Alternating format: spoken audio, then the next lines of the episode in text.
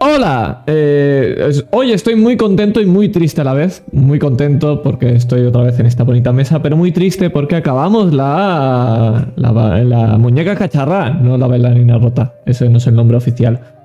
Así que nada, vamos a hacer presentaciones. Hoy vamos a ir por quien se ha tanqueado la investigación primero, porque tremenda tanqueada de Discord de media hora hablando. Eli, ¿cómo estás? Bienvenidos a la nave del misterio. Eh, estoy, sigo en shock. Después de lo acontecido en este, en este canal, en la última sesión, eh, quien no sepa de lo que estoy hablando, yo no sé qué hace aquí, francamente. Eh, no lo supero. Estoy muy traumatizada. Voy a mandar a Rolero Viejo las minutas de mi terapeuta y hasta que sea lo que haga falta. tú, tú pasale facturas, tú pasásela. Sí. Pues, pues esta señora se ha tanqueado toda la investigación por Discord, así que si hoy sale todo bien es gracias a ella, si sale todo mal también es, culpa suya y del máster también. Es gracias a mí según el máster entonces. Exacto, el máster tiene la culpa luego después. Eh, nada, vamos a seguir por eh, sentido horario. Vamos a, ver qué tal está Cometa. ¿Cómo, cómo estás hoy? ¿Vas a ser el boss final al final? Pero ahora no me saludes amablemente, que llevas media hora haciéndome bullying. Eh, ahora que grabas me saludas amablemente. Pero si te acabo de decir si vas a ser el boss final. Si, te lo he dicho. Sí, en el fondo soy el boss final. Buenas noches. Perfecto, ya está. He de decir, no lo puse en, las estrellas, que estábamos comentando el feedback. No lo puse en la estrella, pero me hizo mucha gracia llamarte basura en la intro. no era a propósito. Pero me hizo muy feliz, la verdad. Fui, muy feliz. No me, no me suele ocurrir estas cosas, pero fui feliz, la verdad. Pues nada, me alegro que estés bien y nada, hoy te tenemos que matar porque eres el voz final. Veremos cómo ocurre. Eh, y nada, vamos a ir con su pareja. Eh, Sergio, ¿qué, tal estás tú? Cuéntanos. Eh, lo he puesto hace unas horas por el grupo. Pues lleva un día de mierda. Pero bueno, va mejorando. Y creo que George no va a matar a todo el grupo con un ritual maligno. Porque podría. Pero con muchas ganas. Con muchas ganas de ver qué pasa y ver en qué acaban estos personajes. Sí, tenemos la suerte de que el rol sirve para estas cosas, para pasarlo bien y olvidarnos un poquito de eh, la vida real para meternos en un mundo donde los personajes sufren más que nosotros, si es que es maravilloso. Así que... Como Claire, por ejemplo. Exactamente, como Claire, tú imagínate, tú ves tu vida normal, ves la de Claire y dices, hostia, estoy cojonudo. Eh... y nada, Master, ¿tú qué tal? ¿Está... ¿Cómo te va todo? Buenas noches, esa es tu opinión. en otro orden de cosas. Eh, hoy está permitida un poco la paja, lo hemos dicho antes. Oh, por cierto, sí, espérate. Ahora, continúa. Eh, cositas. Eh, métete Sergio en Roll 20 o te hundo el pecho otras cositas. Eh, creo que el chat no se veía en Twitch. Lo reviso. Y hoy es la última sesión. Hoy es el regalo de Navidad. Viene de nuestra parte hacia vuestras personas gratuitamente. A no ser que nos donéis dinero, que yo lo dejo ahí. No os obligo a nada, pero... Entonces hoy vamos a jugar a la última sesión, la número 5 Purificación. Iba a hacer una rima fácil, pero. Purificación García me eh, sale a mí, que es una marca. No nos paga esa marca, pero me ha salido. Oh, no. Te echaremos de la llamada y ya está. Purificación, la bailarina rota. Acá la muñeca escacharra. Eh, en vez de jugar con la llamada de Cthulhu, séptima edición, jugamos con ratas en las paredes. La ha escrito Rolero Viejo y la ha publicado Shadowlands. Eh, si hay trigger warning, trigger warning, eh, estas cosas en YouTube, en la descripción veréis estas cosas. Eh, si queréis comprar la aventura, pues buscáis Shadowlands o en el propio enlace, o sea, está en la descripción el propio enlace a la aventura. Y, señor John, ¿cómo estás tú? Nunca te lo preguntamos. Muteado. Aparte de muteado, ¿cómo estás? Perdón, que estaba con el chat. Pues muy bien, la verdad es que me hace muy, mucha ilusión eh, ver el icono de las pajas, eso es, me hace eh, eh, especial gracia en el overlay. Entonces, yo disfrutando de este modo para que demoneticen el vídeo nada más salir.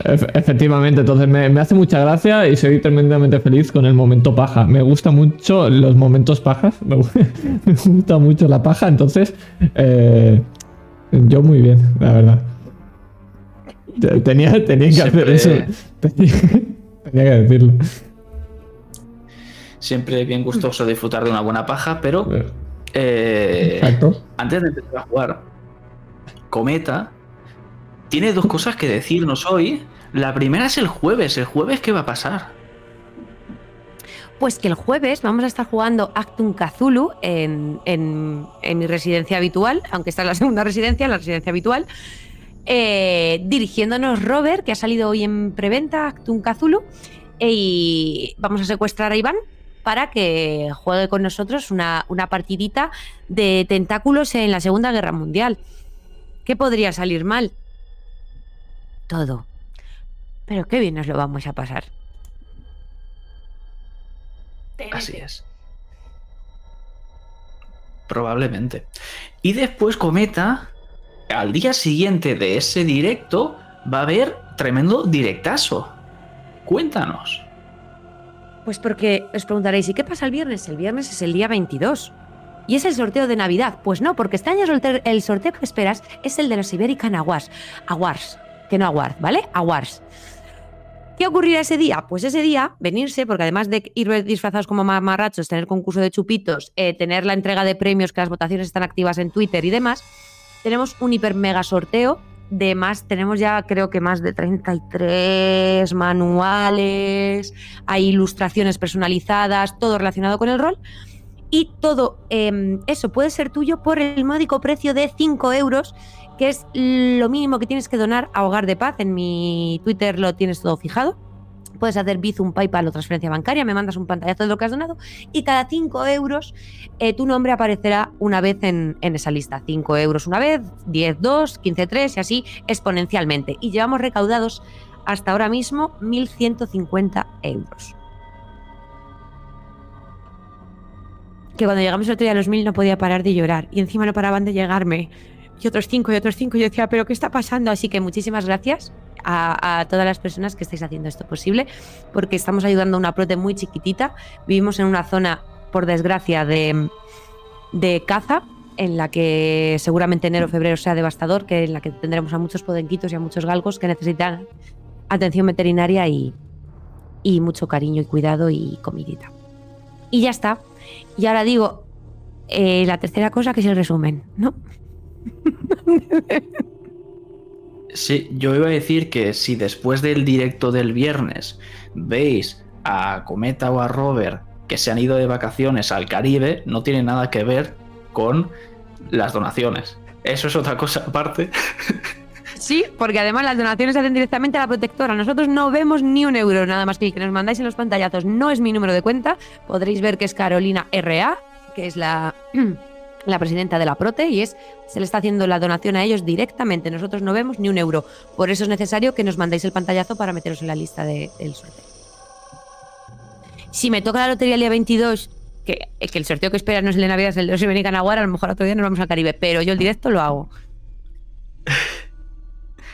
Y ya estaría, ya está, no tenemos intro. Eh, ¿Puedes quitar ya lo de las pajas?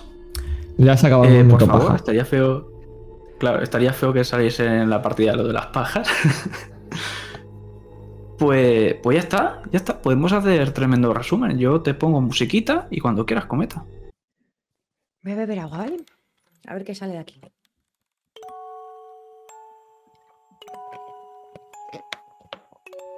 Claro, si me subo la música a lo mejor la escucho.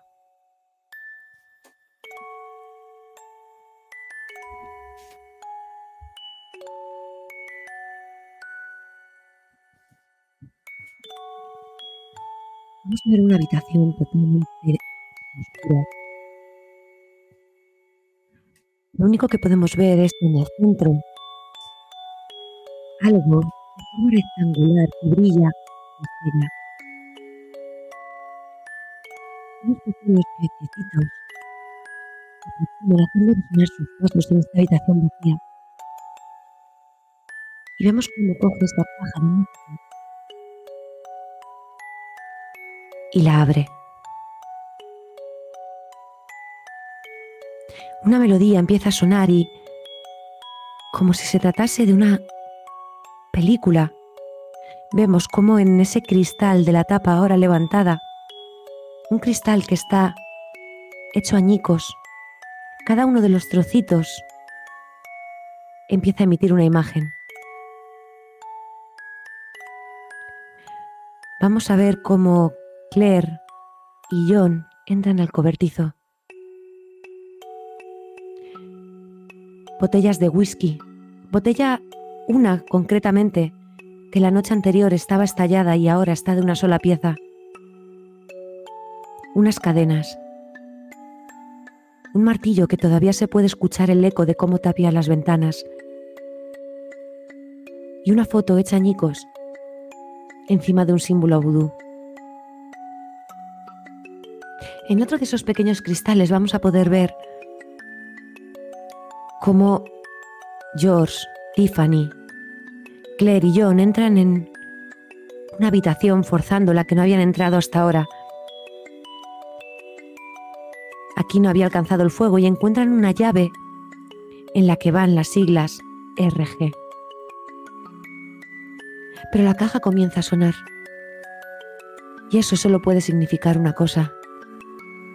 Y es que la sombra de ese cobertizo la vemos desde otra imagen empezar a salir y acercarse hacia la mansión. Y vemos cómo George, John y Tiffany corren hacia arriba, hacia ese desván, mientras Claire, ayudada por Eleanor, se esconde en un archivador detrás de la pared.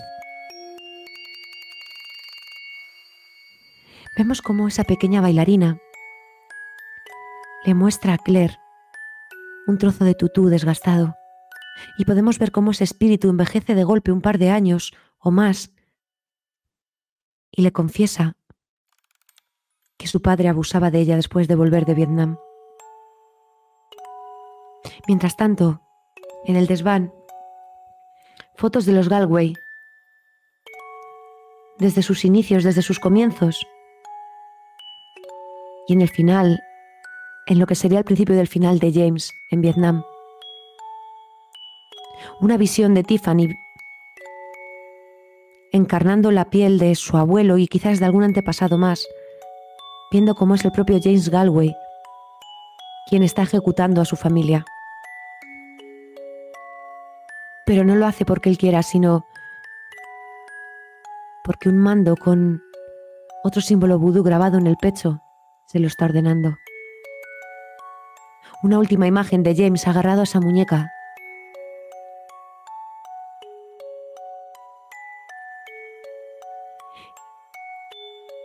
Y después, en otro de esos trozos, vamos a ver cómo los cuatro abandonan la casa para ir hacia el, el esoteric, el padre del niño que George ayudó, y les hablan del vudú y de cómo este ser, esta sombra, este espíritu maligno, que una vez intentó ser derrotado, ha vuelto.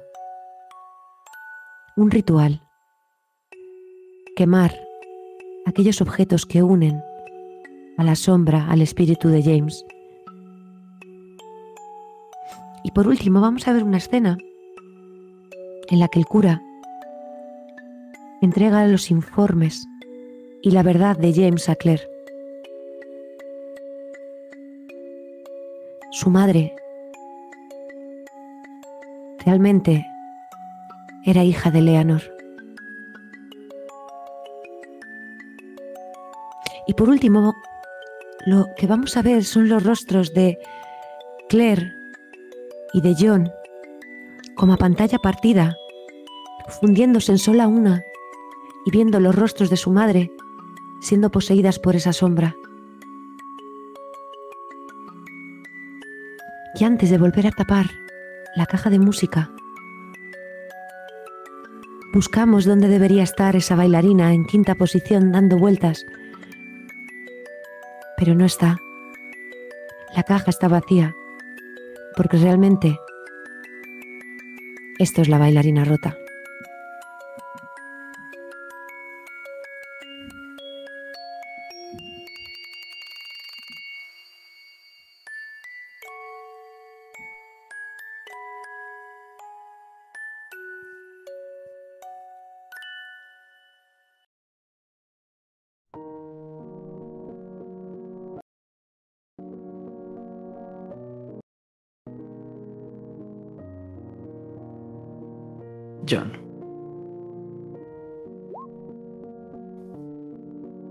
Quiero que recordemos ese instante. Esa sombra cuando te coge el brazo izquierdo y con su pulgar aprieta tu antebrazo. Y nada más apretar, ves como tus venas empiezan a ennegrecerse. Eso es lo último que viste. Porque ahora, cuando parpadeas, Sigues estando ahí. Sigues estando en ese salón sobre esa alfombra roja. Pero solo estás tú.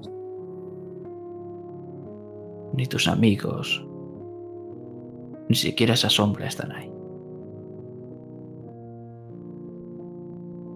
Parpadeo y miro asustado a los lados y lo primero que hago es mirarme el brazo y ver si esas venas están ennegrecidas y estoy asustado. Sé lo que casi le hice a Tiffany. Pero no sé si todo ha pasado.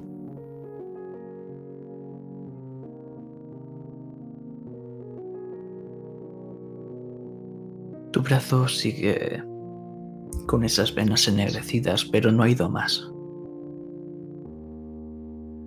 Está de noche. Todavía está esa puerta arrancada. Y es curioso, pero en el porche, justo a tu izquierda, escuchas la voz de un hombre. Está tarareando una canción que ya has oído varias veces. Me giro. Estoy alerta.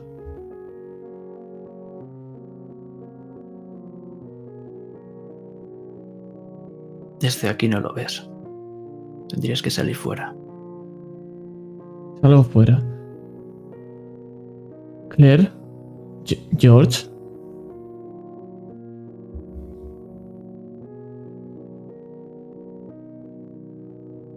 Entonces, esa voz de ese hombre tarareando se apaga y encuentras a ese hombre.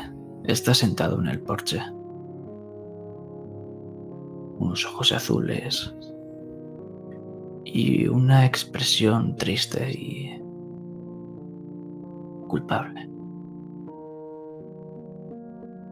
Va con una camiseta de tirantes blanca, unos pantalones marrones, algo feos y unas botas militares. Y justo en la mesa del porche ves que hay un vaso con whisky y tiene su mano en ella. Me tiembla un poco la mano y me la agarro. Por el mismo punto donde veo esas venas ennegrecidas. No lo miro. Bonita forma de presentarte. Ojalá no hubiese tenido que hacerlo. Solo dime una cosa. ¿Tienes algo de acción en lo que haces? ¿O simplemente eres un monstruo?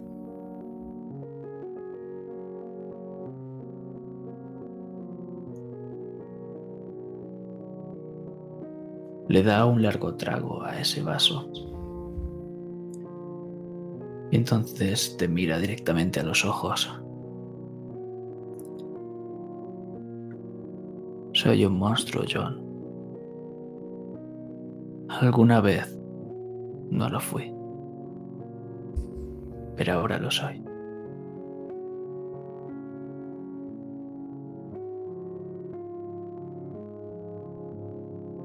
Entonces, no hay capacidad de evitarlo. Es decir, da igual lo que haga o lo que fuera, el acto es lo que te convierte en un monstruo. Eso significa que yo soy igual que tú. que no voy a poder hacer nada para solucionar el pasado, porque no importa.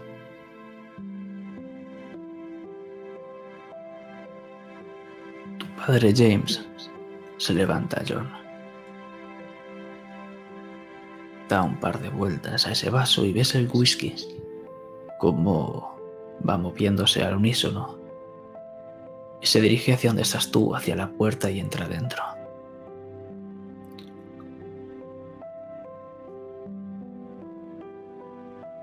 Lo único que puedes hacer, John, es someterte.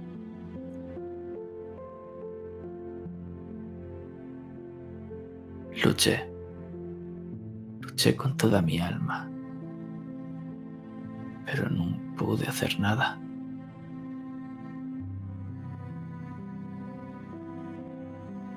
Entonces Quería es- ser feliz.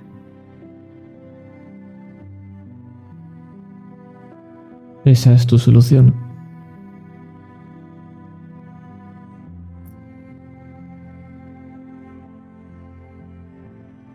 John, ahora para mí ya no hay ninguna solución. Debo vivir encadenado a ese monstruo.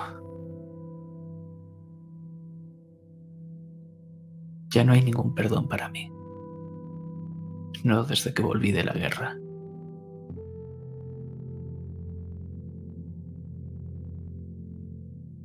Y entonces vemos cómo sigue andando y se pone en las escaleras.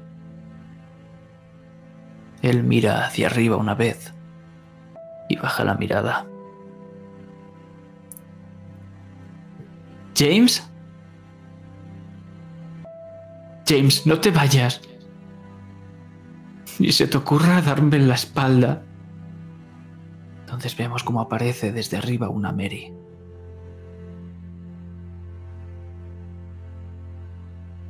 No quiero que vuelvas a mirar así a mi hija. No pienso tolerarlo. No estás bien, James. James se gira, hecho una furia. Es mi hija y le haré lo que yo quiera. James. Aún estamos a tiempo. Puedes volver al sanatorio. Puedes volver a ser como antes.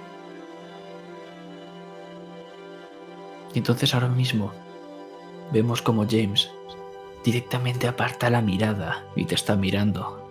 Y ese James de en la escalera arriba aprieta los dientes, levanta el puño y le pega un puñetazo a Mary con todas sus fuerzas.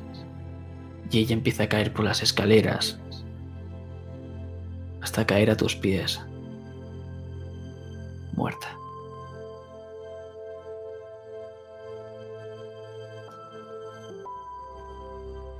¿Te crees, John? Que no me gustaría que esto no hubiese pasado. ¿Te crees que no quiero una vida feliz con mi esposa y con mi hija?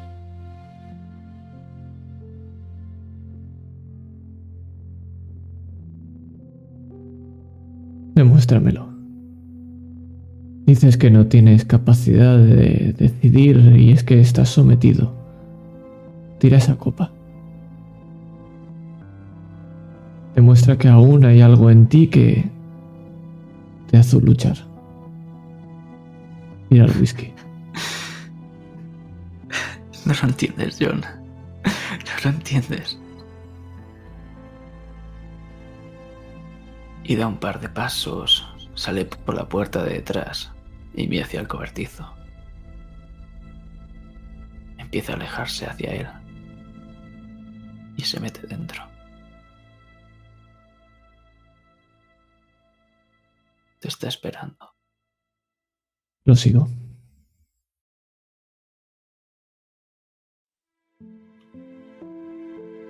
En cuanto entras, ves la cadena.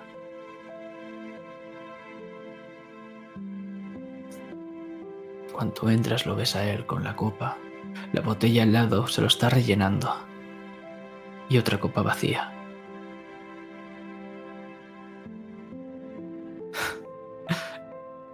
Si empecé a beber, es para callar las voces, John. Se metió en mi cabeza. Era lo único que podía hacer para luchar contra él. Cada puta noche me ataba aquí y me emborrachaba hasta perder el sentido. Joder, John. Hasta tengo ahí una puta cama. Ni siquiera vivía con mi hija. Yo no quería hacerle daño a mi pequeña. No me valen esas excusas. No es lo único que podías hacer. Porque a mí me pasa exactamente lo mismo. Por las noches sin poder dormir, bebiendo hasta perder el sentido. Luego la conocí a ella. Y las voces se callaron. Sé que siguen ahí. Pero no quiero dejar que eso señaló al whisky que tiene en las manos. Sea lo que lo calle, porque no lo hace.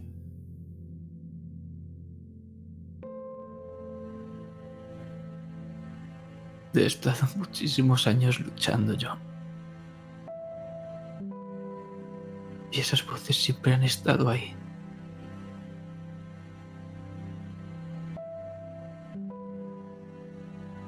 Puedo hacer nada más.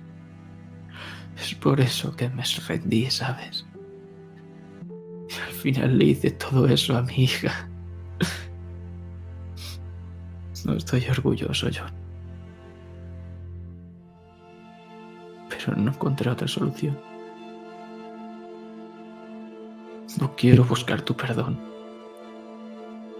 No quiero que me perdones ni tú, ni Eleanor, ni Mary, ni nadie. Lo único que quiero es que no seas como yo.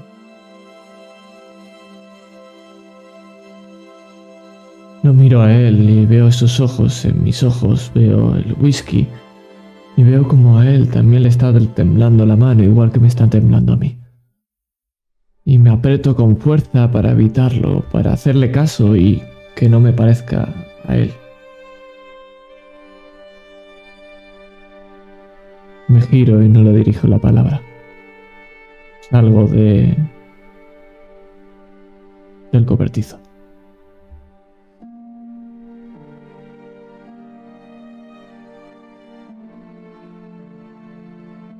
No quiero mirarle a la cara. Nosotros vemos cómo te estás alejando sin ver una última vez a tu padre, mientras él sigue jugando con ese whisky en la mano.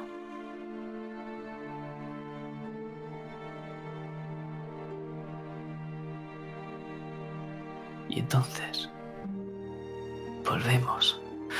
Volvemos cuando notas ese pinchazo en el antebrazo. Cómo toda esa corrupción y esa podredumbre se escapa. Y cómo esa sombra con la otra mano estabas inclinando la cabeza con la boca abierta y estaba a punto de soltar desde esa, esa ese dedo sombrío una gota. Pero has recuperado el control. Y estás con todos otra vez.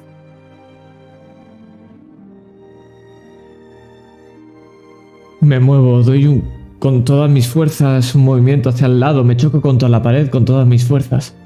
Y es como si me separara y me arrancara de esa sombra por el brazo. Me duele rabiar, pero cuando toco y veo la mano, veo que no tiembla. Y suspiro. Pero miro a la sombra y veo que no desaparece.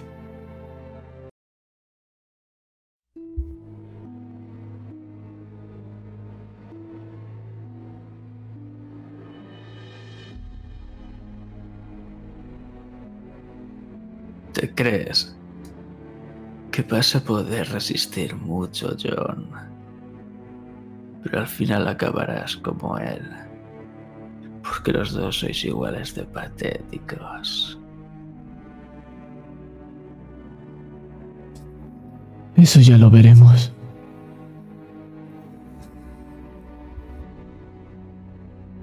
Y tú, entonces se gira. Se gira hacia ti, Tiffany. Tú...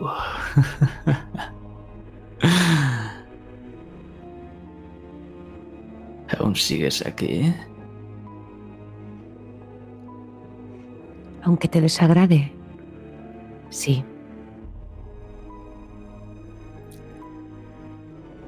Y pienso acabar ¿qué más contigo. te desagrada?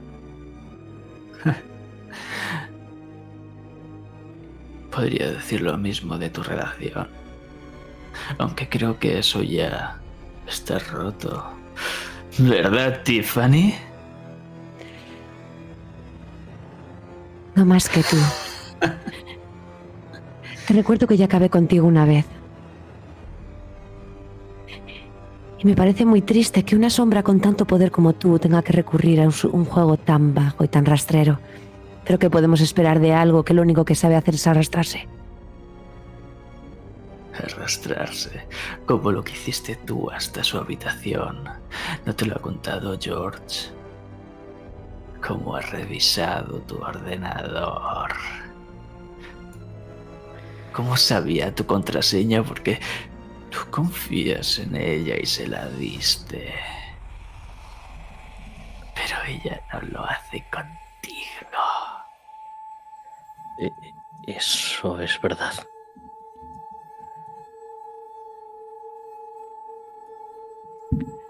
Tiffany se calla porque te lo quería contar, pero el máster no les ha dado la escena, entonces le ha jugado sucio. Tiff, te estoy hablando. ¿Ves cómo te mira con los ojos muy abiertos? Te zarandea. No Tírame responde. voluntad, George.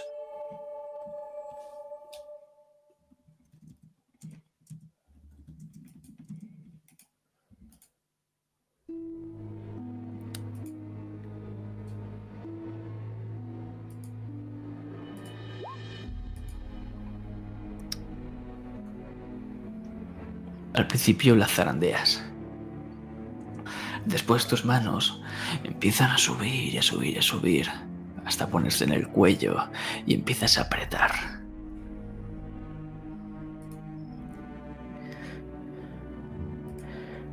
Que me lo digas. ¿Qué has hecho?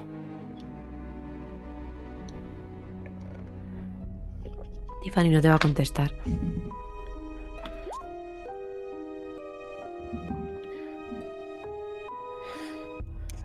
George ap- aprieta los dientes y mira a la sombra mientras sostiene a, a Tiff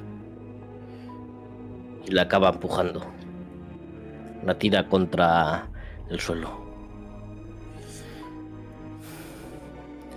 Vemos cómo le has marcado los dedos. Sufres un punto, Tiffany, de daño.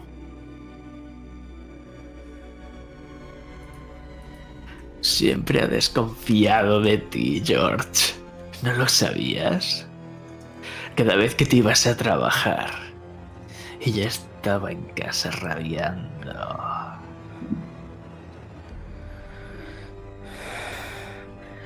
Métete en tus propios asuntos.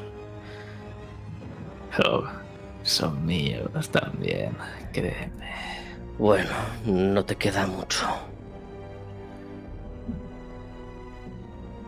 Entonces, me vas a hacer una tirada de destreza para esquivar. Tienes un menos dos.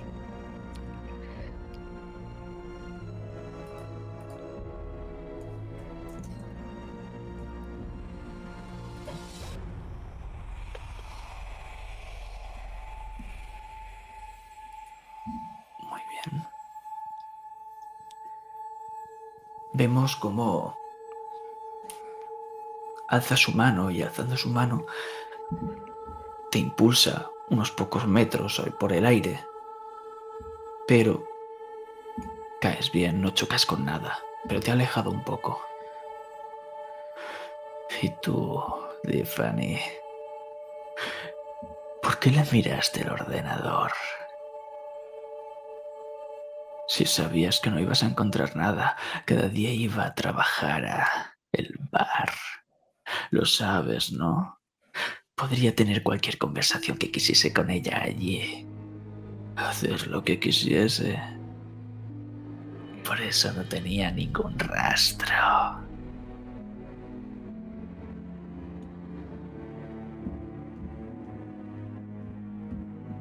Tiffany está callada, tirada en el suelo. Y no le va a contestar a la sombra tampoco.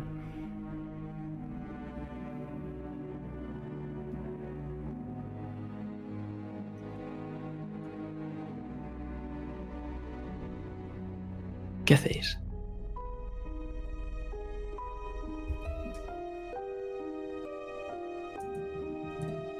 Yo durante todo esto he estado acercándome a Claire si tengo esto para alejarme lo máximo posible y ir reculando. Esa es mi situación ahora. No es el resto. Es un abrazo para proteger a la familia, ¿verdad, John?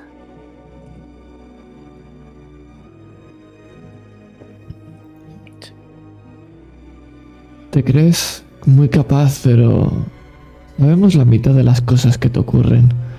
¿Qué pasa? ¿Que no puedes salir por el día? ¿Qué es lo que ocurre? Que tienes que estar aquí, atado a este lugar, cada una de las noches. Tiene que ser divertido, ¿verdad? Tienes unas reglas. Descubriremos cuáles son exactamente y cómo acabar con ellas.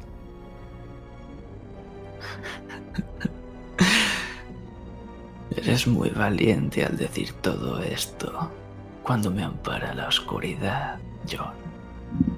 Pero no sabes de lo que soy capaz. Y hacedme todos una tirada de destreza.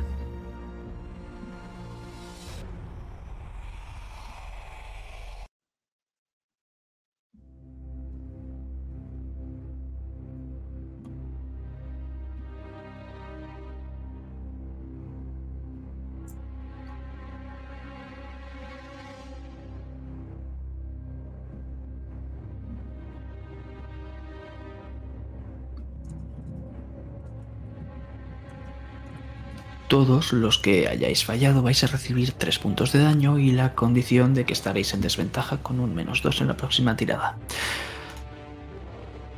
Y lo que vemos es como absolutamente toda la casa empieza a temblar. Los objetos empiezan a levitar. El sofá, sillas, las mesas, platos, incluso en la chimenea ese atizador. Y empiezan a virar hacia vosotros y salen despedidos, golpeándoos y magullándoos.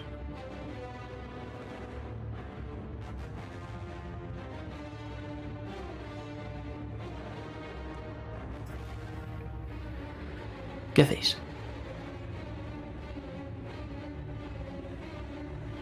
Te miro, Claire, y te susurro. Y nos ayudó una vez, tiene que estar por aquí. ¿La ves en algún lado?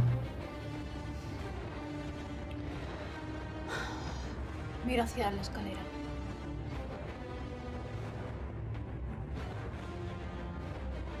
No hay nada. Nota su presencia. Sé que está aquí. Pero no sé si es capaz de acercarse a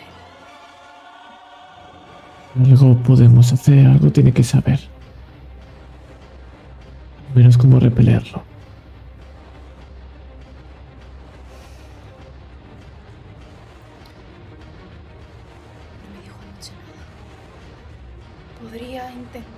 Subir hacia arriba. Buscarlo. Siento y me pongo delante tuyo, haciendo como un poco de barrera entre la sombra y tú, mientras que Tiffany y George están en el suelo. Bueno, ¿Otra vez te escondes detrás de los demás, Claire? Algún día vas a empezar a tener que solucionar tus propios problemas, ¿no crees? ¿Pretendes provocarme con esa mierda de frase?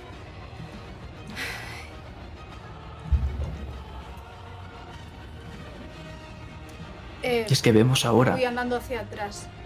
Sin apartar la mirada de él. como todo esto ahora mismo es un caos. Imaginaos los objetos que van volando por la habitación y algunos os van golpeando y como una gran parte empieza a virarse hacia Claire. ¿Qué hacéis? ¿Una gran parte de qué? De las cosas. De los muebles, objetos. Sí. George se levanta del suelo, tocándose la cabeza porque ese atizador le ha dado justo de lleno en la frente y mira a Tiffany. ¿Qué haces ahí? Le mira extrañado.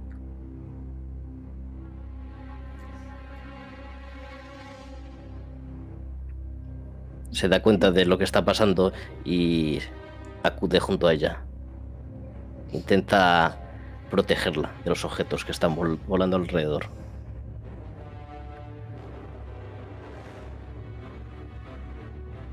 Tiffany se va a mover a gatas hacia la cocina, a buscar ese vino que quedaba de lo que trajeron. El alcohol le hará daño.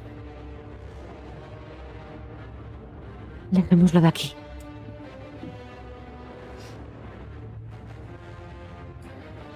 George te asiente.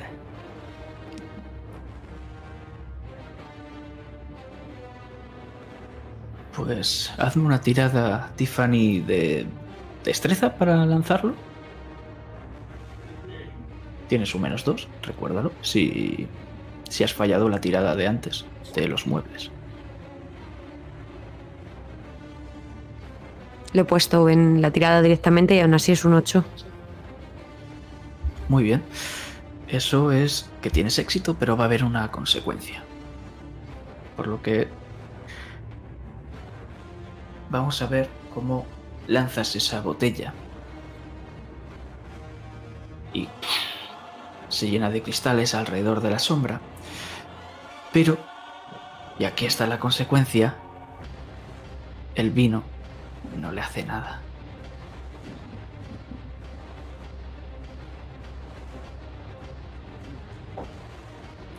Claire, haz una tirada si quieres ir a buscar a, A Elian.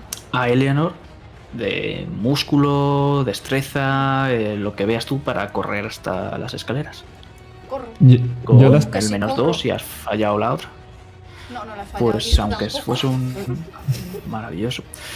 Pues vas a conseguir lo que querías y vas a tener además ventaja para, o sea, una consecuencia extra. O sea que, Hacia él. dime tú, ¿la encuentras? Sí. Eh, vale, eh, la- es que tengo una duda física. ¿La sombra se le puede hacer daño físicamente o se la atraviesa con las manos? Que no, no me la imagino muy bien. No has probado a golpearle, pero al menos sabes que a John le ha cogido el brazo. Vale. Pues, pues, pues, pues, pues. Voy a, ser- voy a correr hacia arriba, pero le voy a tirar algo. Algo voluminoso, algo de lo que él me haya intentado tirar y haya fallado. A ver qué pasa. Es un objeto. Un, un jarrón que hayáis comprado. Uno de los Y tírame-. Tírame un D6, por favor, y, y nos quedaremos con la mitad del resultado.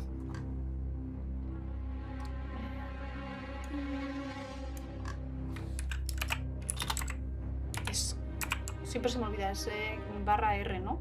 Uno de seis. Si quieres eh, en la barra lateral, abajo del todo casi, hay los dados para darle directamente al D6. Donde hay el simbolito del dado. Ah, No los veo.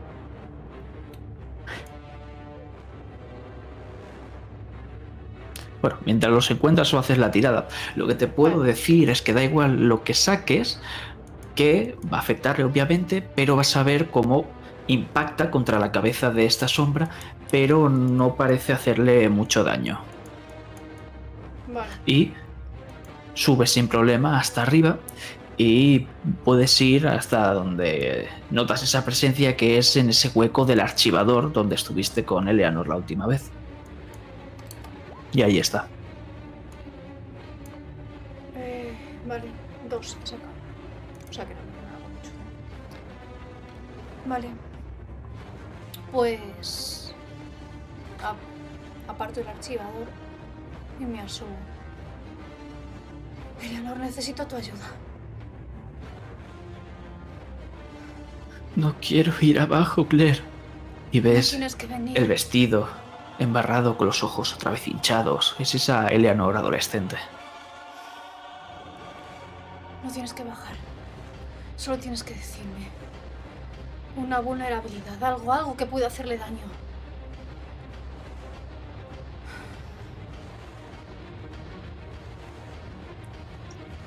El whisky. Desde el cobertizo.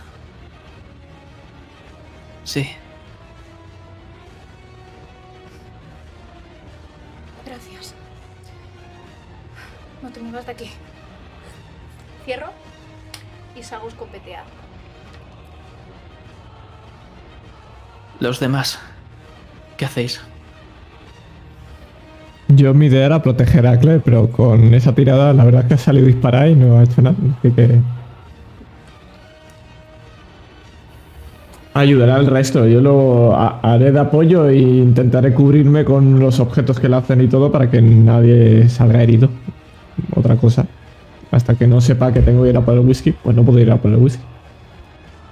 Claire ha ido en un suspiro y está justo a tu lado otra vez, en cuanto menos te lo esperas.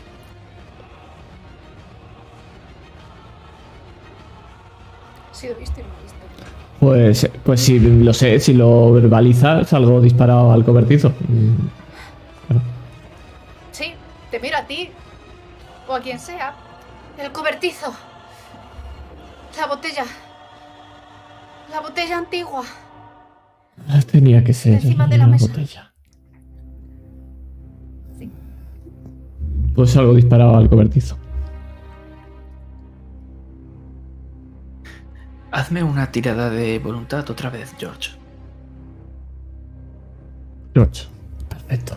Me hace muy feliz que hayas dicho George. Esta vez no tienes ningún penalizador. Ahí la, ahí la tienes. Pues lo que estamos viendo ahora mismo es como George estaba protegiendo a Tiffany y como le pega un empellón y mientras tú empiezas a correr hacia el cobertizo, John, ves cómo se dirige George a golpear a Claire. Por lo que Claire, hazme una tirada de esquiva, destreza. Destreza, ¿no? Vale. Sí. No sé qué pasa. Pues tienes éxito Galway versus Wolf Galway. y tienes una consecuencia aplicable a esta sombra. ¿Qué consecuencias podía tener, aparte de hacerle daño, que creo que no, no va a ser muy posible? Eh, quiero Eh, impedir que darle- haga- in- in- quiero incapacitarlo. Vale, me parece muy bien. Durante este turno no va a hacer nada.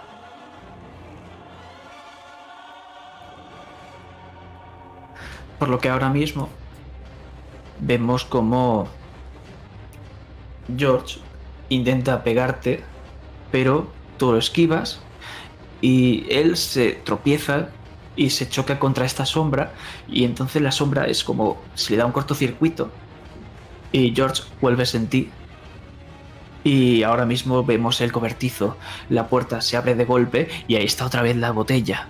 Y no está solo la botella, pues es por ahí tirado en el suelo también, otra vez el martillo, John. Y lo recuerdas, lo recuerdas como lo dejaste en el archivador.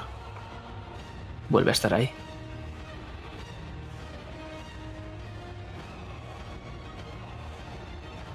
Me... Me extraño y... Digo, yo qué sé. Y cojo con una mano el martillo y con la otra cojo la botella que está medio llena. O medio vacía, como quiera verlo. Para ti ahora está medio vacía.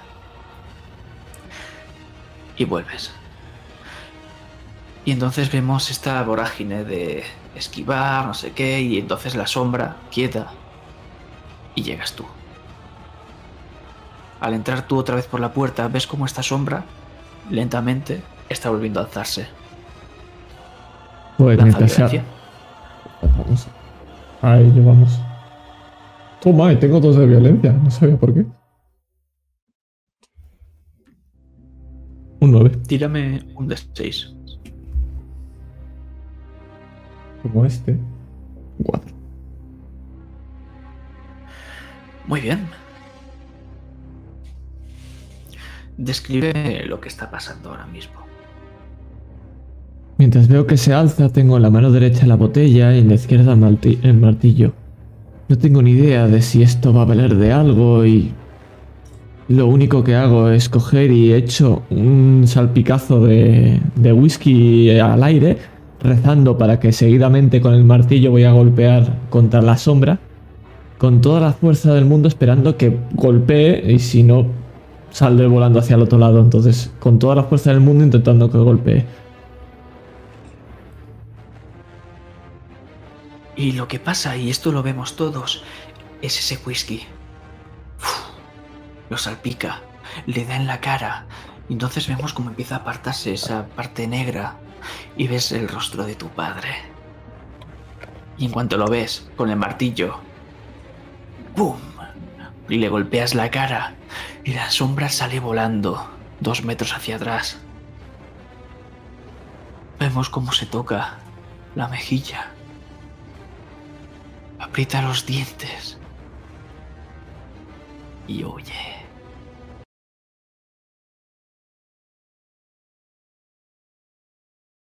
Y la calma vuelve a Galway House.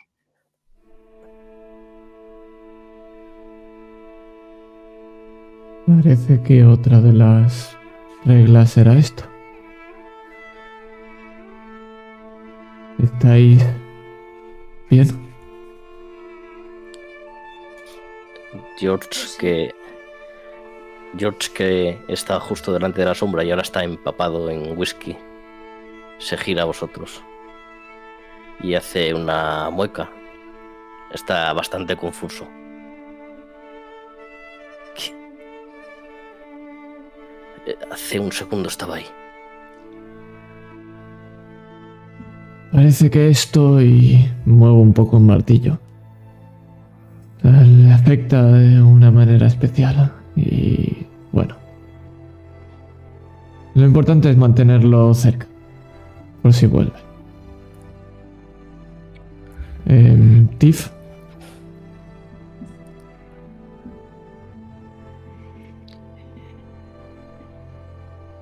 Os lo dije. Os dije que esa sombra era. No era exactamente James. Pero con él y. ¿Decís que hay una cadena en el cobertizo? y así es. Estaba por ahí tirado en el suelo otra vez. Por lo visto, sí se les puede hacer daño a los espíritus. Es un alivio. Desde que llegue la noche, deberíamos encadenar a James.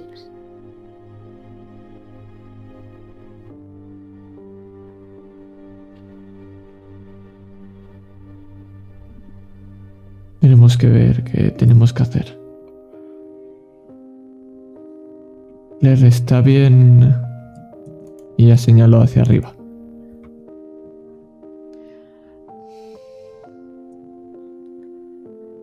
Está a salvo. Que es lo importante, pero utilizar esas palabras con un fantasma se me hace un poco extraño.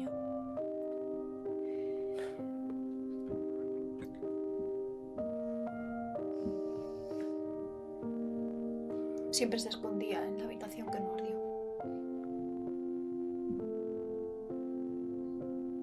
su manera de huir del monstruo, que era su padre.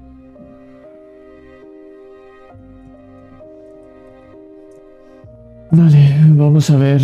eh, todos los que estéis heridos, sentaros aquí. Muevo el sofá que está tumbado. Lo giro. Y ahora vengo con todo. Y en un segundo vuelvo y vuelvo con el kit de medicinas del baño. A ver, dejadme ver. Curo un... ¿Qué era? Un dado de 6 a cada herido, Si no así me que... equivoco, es un de 6. Tira un de 6 y eso se cura en todo el mundo. Vale, pues tiro uno y esto para todos. Cinco puntos. Superávit de bebida no podemos tener, ¿no? Desgraciadamente, creo que no.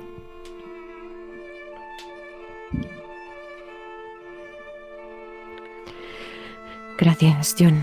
Mientras. Mientras escuchamos ese agradecimiento y vemos cómo estás envolviendo con vendas, dando analgésicos y demás, lo que vamos a ver es cómo por la ventana, justo detrás del cobertizo, vemos cómo empieza a salir el sol, amaneciendo.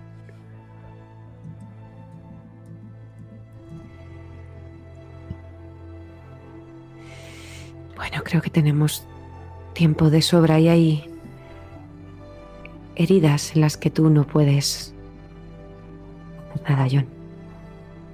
Y te miro, George. En cuanto lo miras, aparta la mirada. Ves culpa. Culpa en los ojos de George. Mira hacia el suelo. Creo que tenemos que hablar.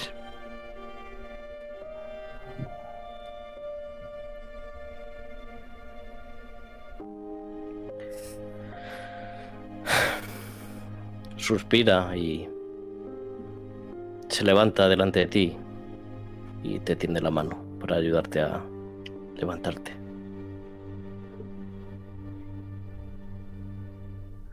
Y Tiffany la agarra y tira de ti escaleras arriba hacia la habitación.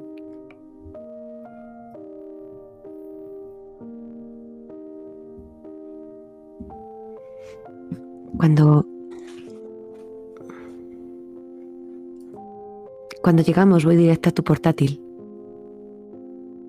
Y lo abro y abro el documento que leí la mañana anterior. Y lo giro hacia ti.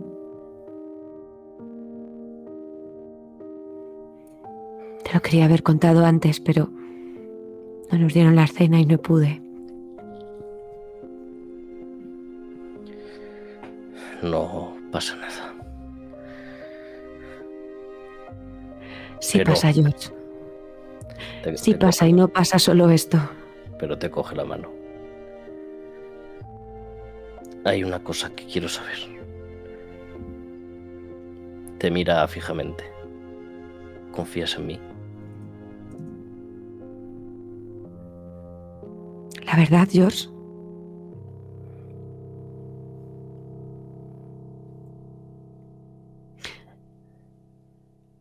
Pues no lo sé. No lo sé, George, porque... Porque en los últimos meses has pasado más tiempo en esa cafetería con Claire que conmigo. Porque no me has mirado en la puta vida como la miras a ella. Porque no me has escrito nunca nada como la inspiración que te viene al estar a su lado, como dices siempre. Y lo entiendo, lo entiendo porque es guapa, es simpática. Pero lo que no entiendo, George, es porque estás conmigo. Como cuando cada vez que intento acercarme a ti me rehuyes. Y le acabas dando el puto anullo de tu familia a ella antes que a mí. Si quieres, te digo que sí, que confío en ti y que todo ese comportamiento es normal. ¿O es que me vas a decir que no sientes algo por ella?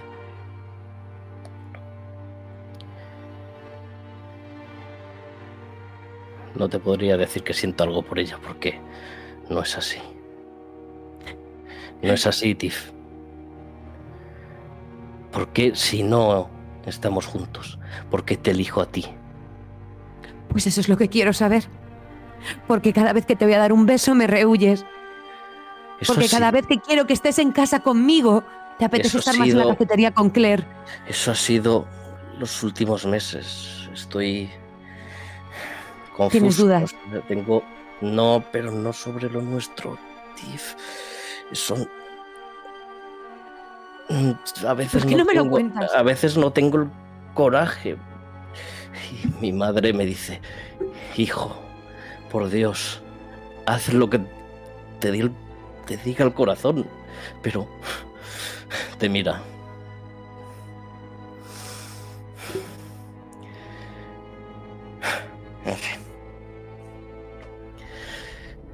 A veces simplemente tengo la fuerza para escribir, pero no para actuar.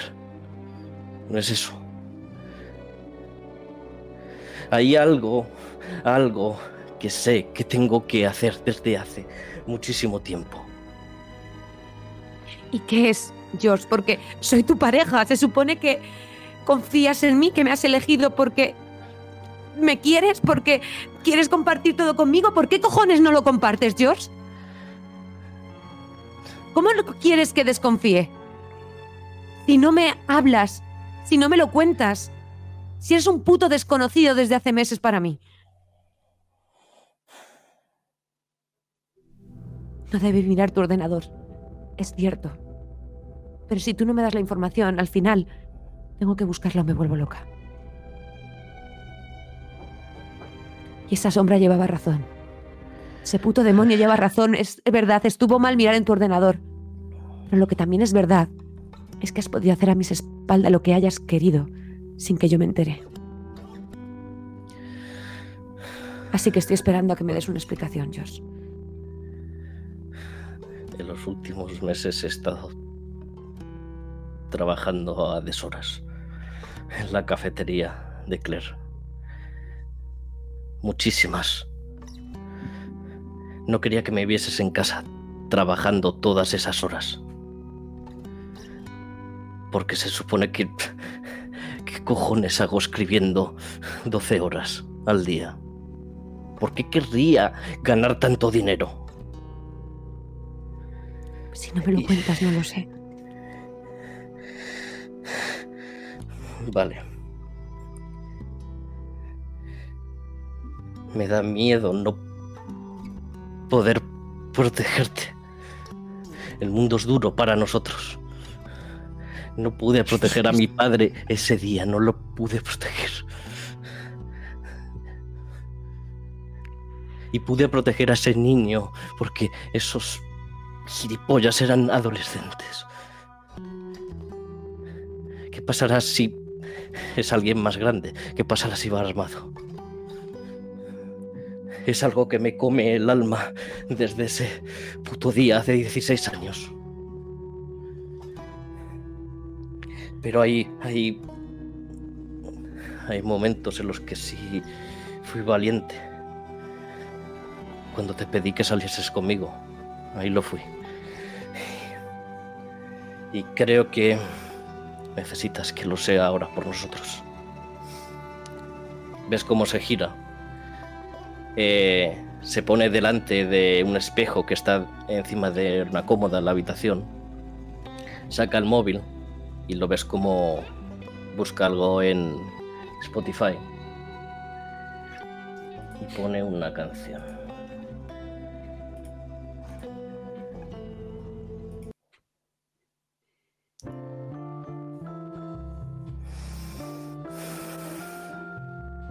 George, ¿qué haces? Déjame.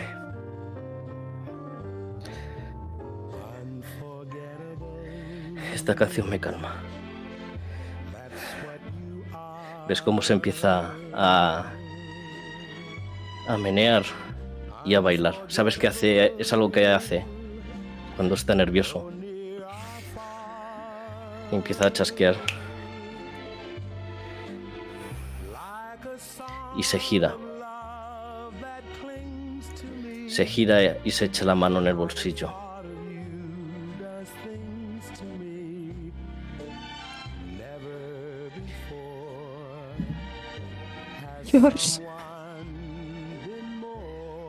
Calla.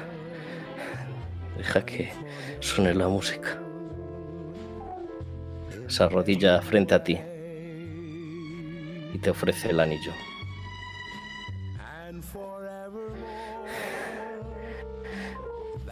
Tiffany, no sabes cuántas puñeteras horas.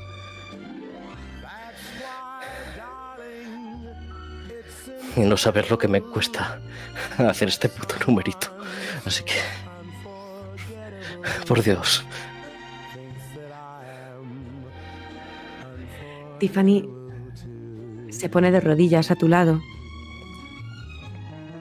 Te agarra la mano en la que no está sosteniendo el anillo. ¿Me estás diciendo? A ver si lo entiendo, George. Me estás diciendo que has estado trabajando día y noche para poder comprar este anillo. Sí. Ves una sonrisa nerviosa en su cara. Está al borde del llanto. Lo- Tiffany se echa a llorar. ahora- ahora ves más claramente el anillo. Es dorado. Y es como si fuesen tres anillos juntados en uno, pero con diamantes. Tiene una forma extraña. Es peculiar. Quizás como George.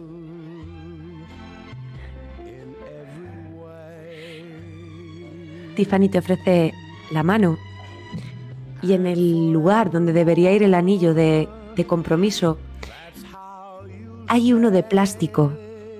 De estos que son de plástico transparente. George.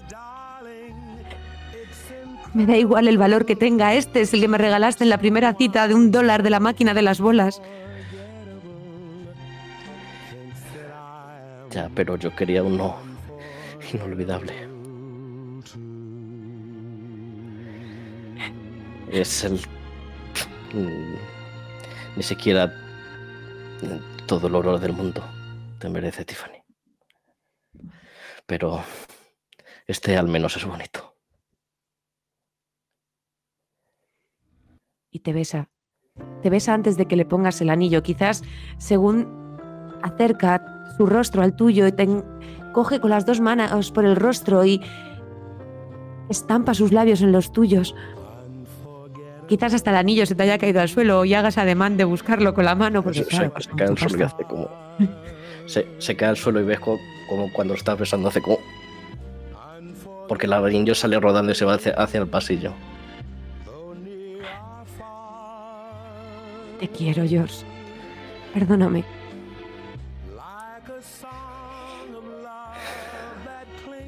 No hay nada que perdonar. Todo. Pero la próxima vez, por favor, cuéntamelo. Ya, eso es lo que dice mi madre, pero he salido al viejo Laya Freeman. Todo para él.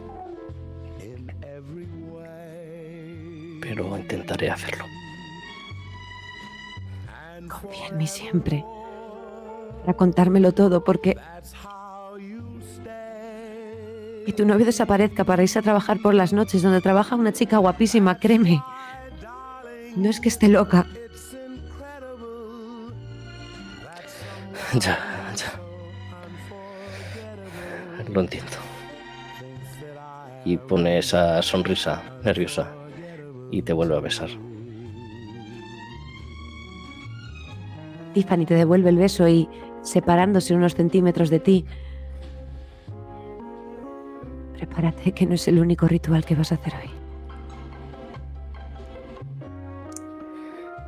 Ya. Me queda uno un poquito más desagradable. Eh, no, por Dios, no aparta la mirada cuando lo haga. Es feo. Y, y si pasa algo y estás en peligro, lárgate. No sin ti.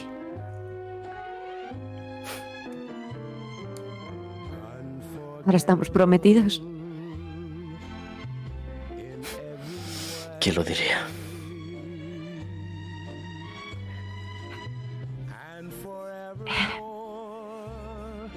Bueno, ¿bajamos a dar la noticia o crees que estarán detrás de la puerta?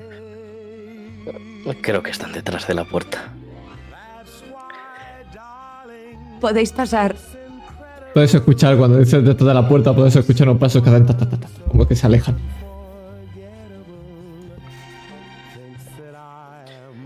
Te dejo sola, Claire. Estás al lado de la puerta.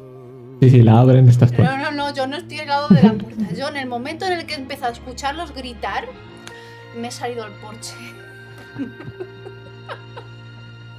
No quiero saber nada Vale, de los celos de Tiff, no quiero enterarme de eso.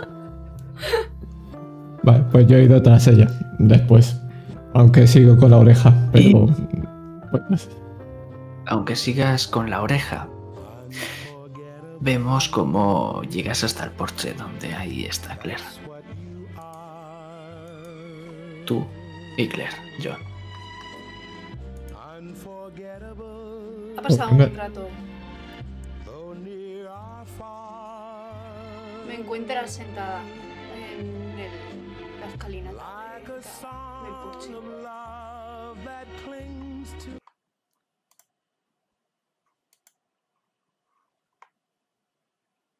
Estamos buscando la canción. ¿Tienes tú la búsqueda de canción o la pongo yo?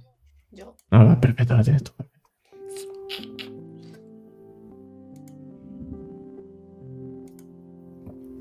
Bueno, mientras los dos de arriba están gritando, creo que nosotros tendríamos que... Ya sabes.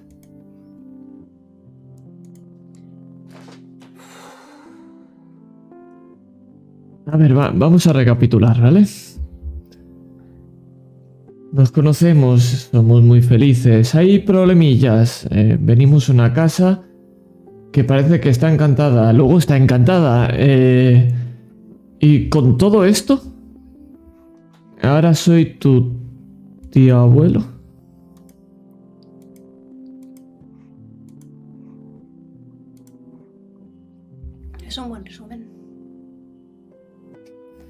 ¿Qué se supone que se hace en esta situación?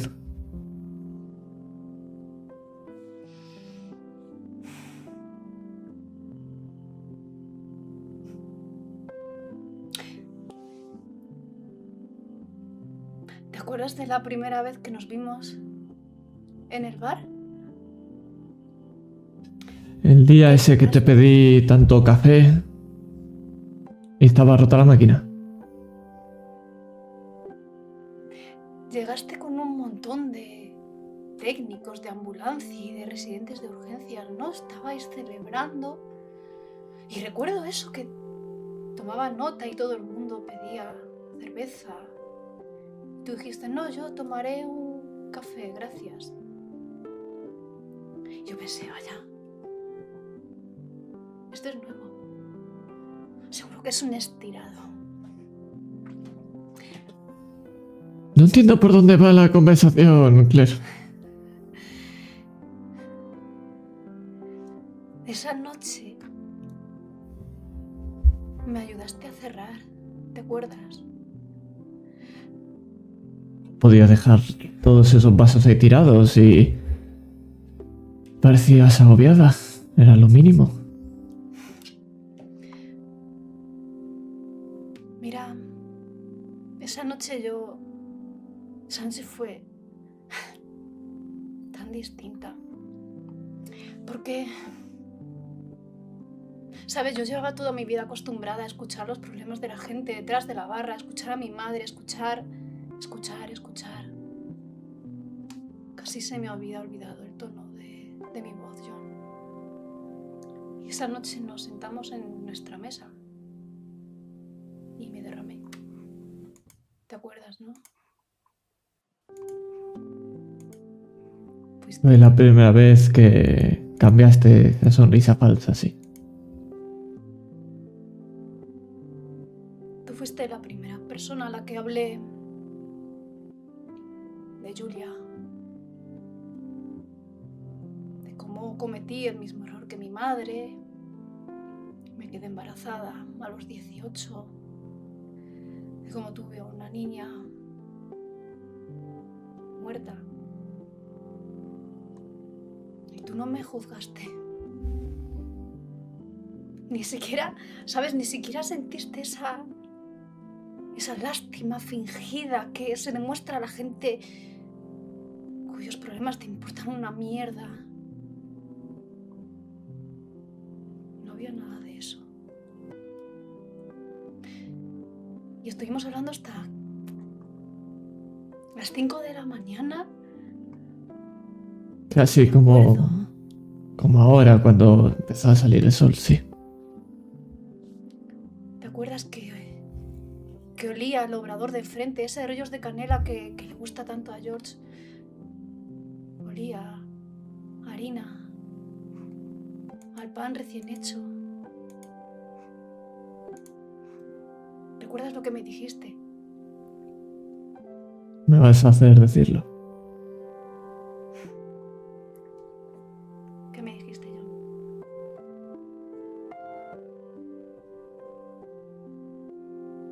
Que a pesar de todos esos problemas, aún estábamos ahí. Y que eso era lo importante.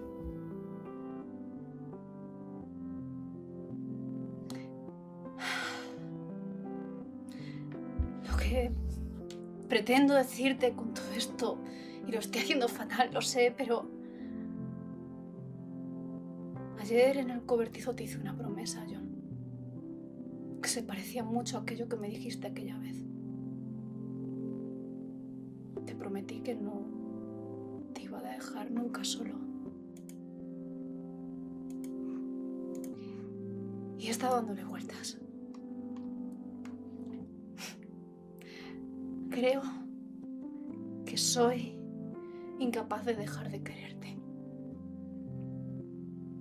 Porque no, no se puede obviar algo así de la noche a la mañana y, y joder, Te callo que ahora. descubrimos.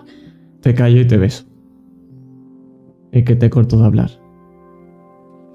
Te cojo de la mano y te cojo con fuerza. Y por primera vez notas que esa mano no tiembla.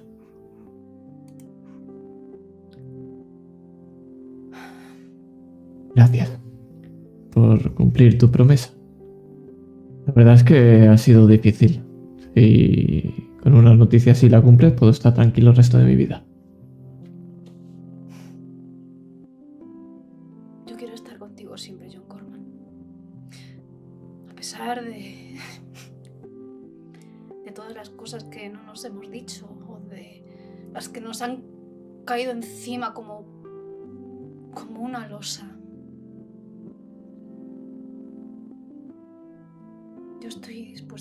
Intentándolo. ¿Y tú qué es lo que quieres? que a pesar de todos los problemas que hay, aún seguimos aquí. Y aún seguiremos mañana y el siguiente. Y yo elijo estar aquí contigo.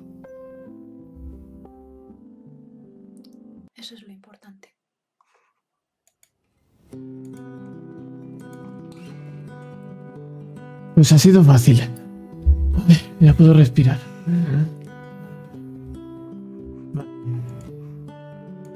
Oye, y solo por curiosidad, técnicamente la casa sigue siendo tuya. Ya lo sabes, por el tema de edad mayor. Bueno, no, déjalo. Eh, ¿Tú crees que estarán Sí. bien arriba?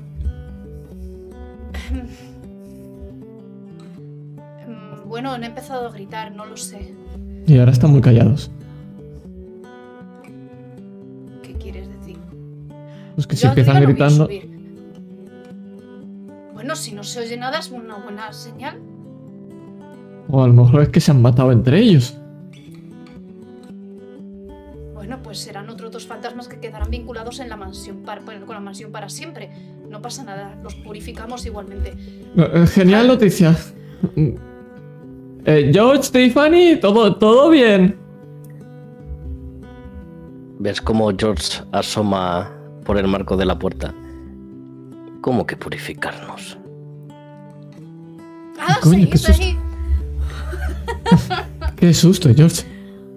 Em, bueno, que solo queríamos contaros que hemos decidido seguir juntos a pesar de, bueno, de todos ¿De que los problemas. la casa?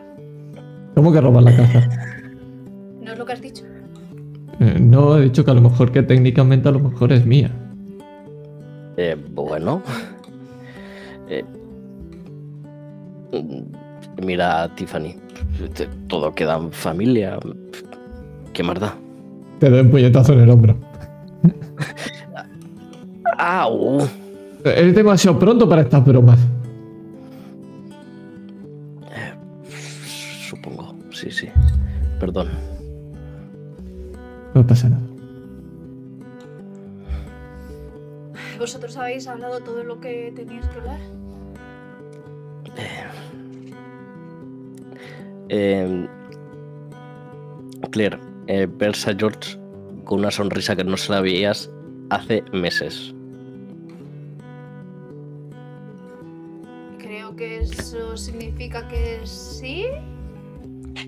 Bueno, pues que cuando acabemos con todos estos espíritus y esas cosas, eh, llegará algún día en el que nosotros también seremos familia legalmente. Y os enseño la mano con el anillo, va el de, 3 de oro y abajo el de plástico, no me lo he quitado. Ya era hora, ya era hora, ¿eh? Madre mía.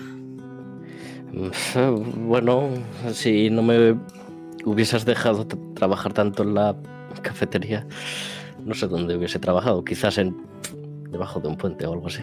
Si me hubieras dicho que era para eso, pues claro, te hubiera dejado trabajar toda la noche si hiciera falta. Te hubiera dado las llaves del maldito bar para que no hubieras tardado. Bueno, bueno, no era tu bar, era del ese viejo cascarrabias, pero No, mejor no haberlo hecho. Espera, espera. Tiffany se, se agarra al brazo de George, apoya la cabeza y mira fijamente a Claire. Quizás ella no sabe por lo que lo diga, pero Tiffany sí necesita decirlo. Espera, espera. ¿Me estás, Perdona, di- Claire. ¿Qué? Nada, que... Perdona. Que te perdone yo a ti.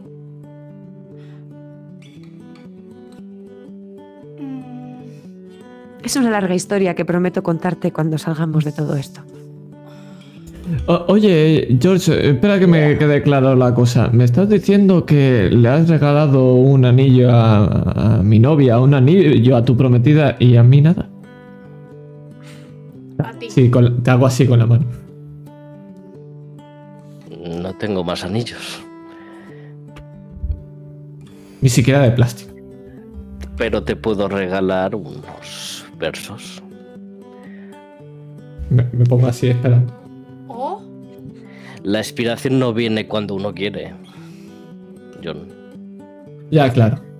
Ahora entiendo lo que sentiste. Te, te- te pone una mano en el hombro. Escribiré algo sobre la amistad. Cuando esto acabe. No sé si lo arreglo. Te doy así de en el codo de, de colegueo.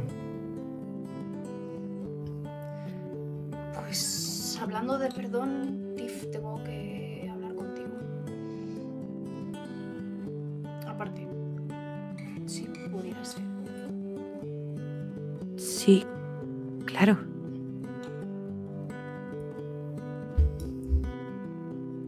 Eh, bueno.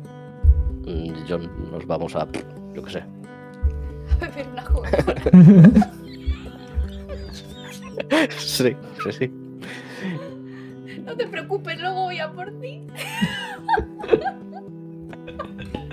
que a Tiff le va a encantar.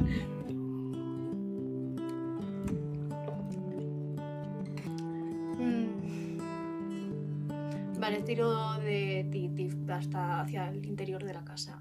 No, no violentamente. Te cojo del brazo. Con cariño. Y te siento en el sofá, el mismo sofá el que justo fue ayer. Fue ayer cuando tuvimos esa conversación. Sí. Yo creo que sí. Mm. pasa, Claire? Cuando has dicho que, que te perdonara, me he quedado pensando. Joder. En el destino, ¿sabes?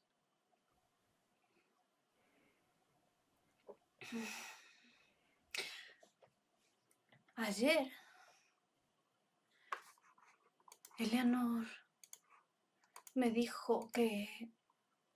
que soy una desgraciada, ¿sabes? Que mi vida ha sido un infierno. Pero es que yo no lo veo así, ¿sabes, Tiff? Es que... Jolín, a ver, ¿cómo te lo explico?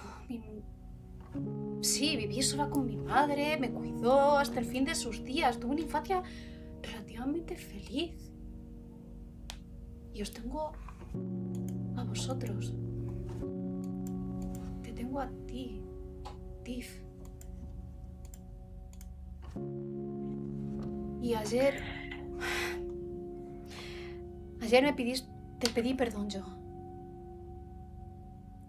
Me quedé muy en shock cuando me dijiste lo que James Galway había matado a sangre fría a tu familia.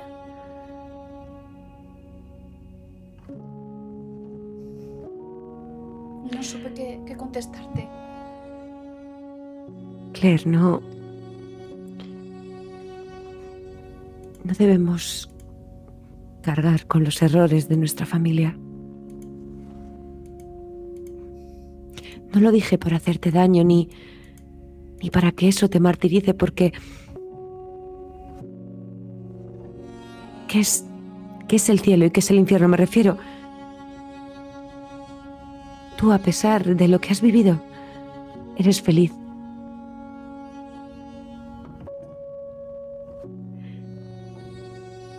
Nos ocurre simplemente son... Y me pongo como imitando a George cuando se pone de manera metafórica a hablar. Somos como piedras que va rodando sus cantos por el agua. Lo que nos ocurre simplemente conforma nuestra personalidad. Estar en el cielo o en el infierno depende de uno mismo. Tú eres un ángel. Y créeme, he intentado odiarte más de una vez. Odiarme.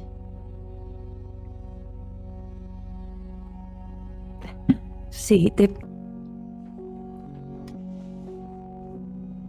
Tenía celos, ¿vale?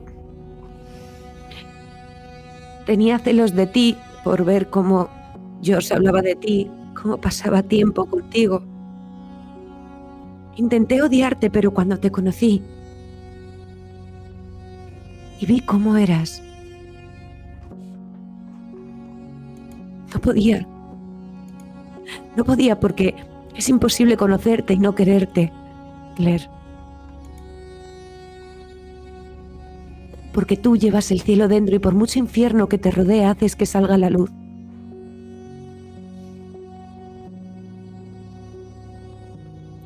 Ya no sé si estaba celosa porque George también lo veía en ti o porque no lo veía en mí.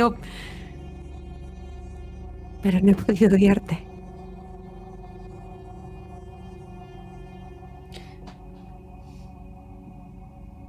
¿Sabes qué creo que es el destino? Tiff.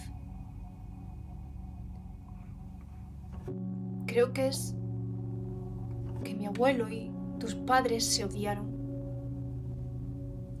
Porque eso es lo que aprendes en una guerra. Un Galway se manchó las manos de sangre de tus antepasados. Y aquí estoy yo. Le digo mientras te cojo de las manos. Otra Galway. Sujetando las tuyas. Para que no nos caigamos ninguna de las dos.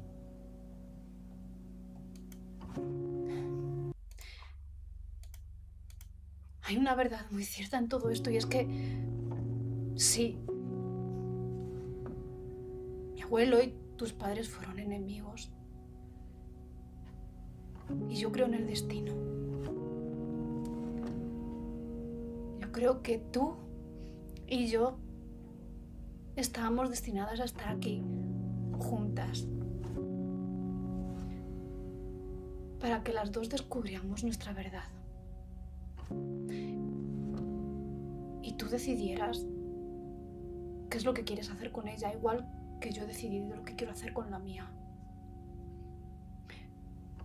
Y lo que quiero decirte con todo esto, tío, es que decidas lo que decidas. Voy a estar a tu lado. Porque eres mi amiga. Y no sabes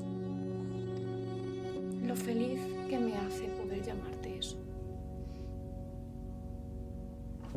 Tiffany te suelta las manos y rodea tu cuello con sus brazos. Te aprieta contra ella. Te quiero, Claire Galway. Te quiero. Y alguien se, alguien atrevió hace poco a decir que esto no era una historia de amistad.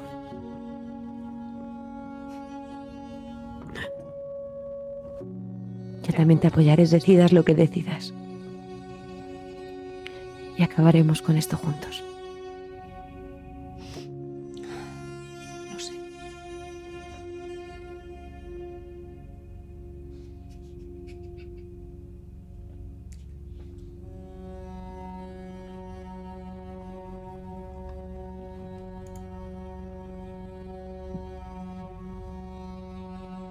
Poco a poco, va avanzando y avanzando.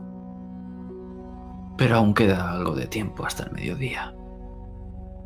Por lo que si hay alguna conversación más pendiente, es ahora o nunca, mis queridos jugadores. Sí, sí. Yo tengo que ir a hablar con el gigante. Con George. Pues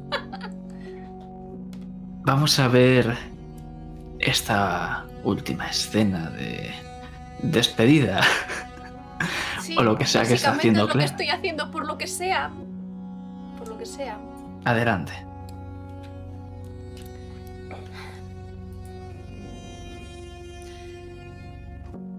Me imagino que esto ha sido después de comer. Y estamos. Estás en la cocina. Quizá. Lo encuentras en el porche escribiendo. Genial. Me oyes. Porque es algo a lo que estás acostumbrado. A que me acerque por detrás, pero haciendo suficientemente ruido como para que sepas que estoy acercándome, porque no me gusta molestarte mientras escribes. Y cuando llego a tu altura, hago lo que siempre hago, que es mirar por encima de tu hombro y digo, ¿has recopilado ya suficiente material para un libro?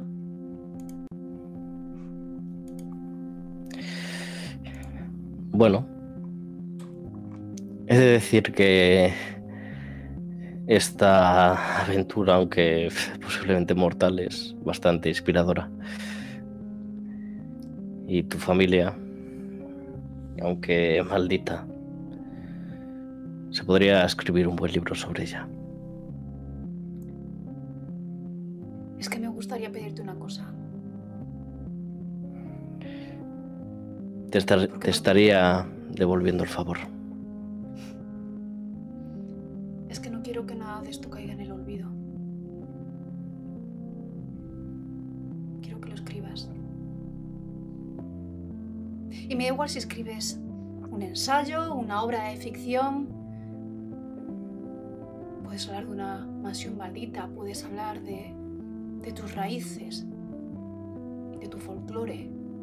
Puedes hablar del cuento más viejo del mundo, la luz contra la oscuridad. Hmm. Tengo una idea mejor. ¿Así? Sí. ¿Ves cómo te coge la mano y coge la mano en la que tienes el anillo de su familia puesta. Eh, Está puesto. Voy a escribir tu historia.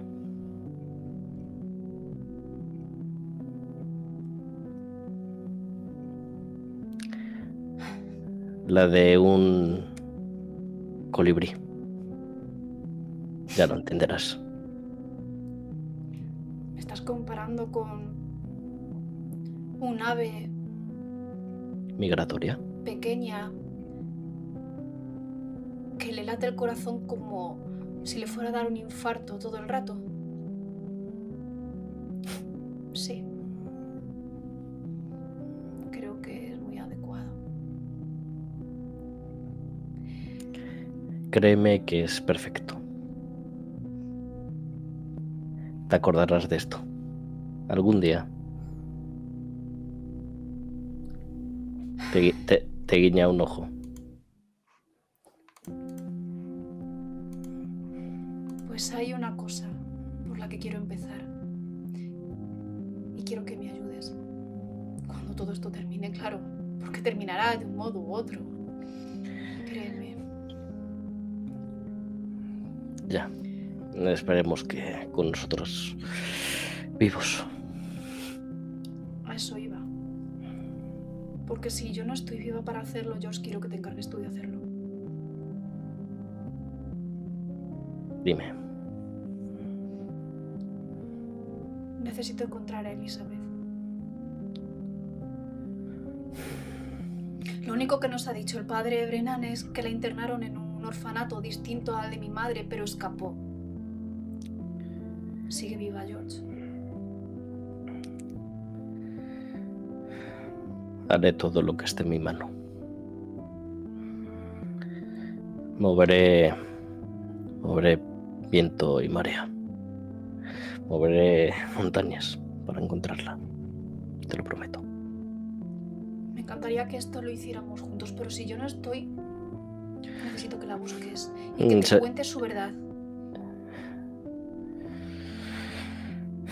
Lo Y haré. quiero que tú estés allí, George, y que escribas sobre todo esto. No le pediría esto a absolutamente nadie más.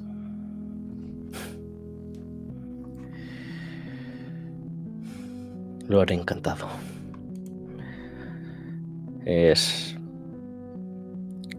lo mejor que te puedo dar. Lo mejor que le puedo dar a tu familia. Porque si hay algo que salga de mi alma es lo que escribo. Será un placer. Gracias. Y ya hablaremos del regalo de bodas más adelante, ¿vale? Eh, con lo que me he gastado, eh, tendré que recuperar el dinero de algún modo. ¿Sabes? Me Con las ventas de este libro. Eh, Esperemos, esperemos, pero de momento tengo mi cabeza en otra cosa. Algo que va a ocurrir pronto.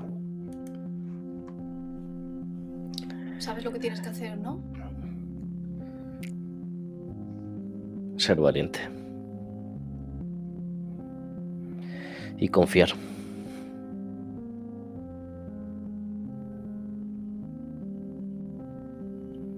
Juntos los cuatro. Para ayudarte a completar el ritual. No podría hacerlo de otro modo.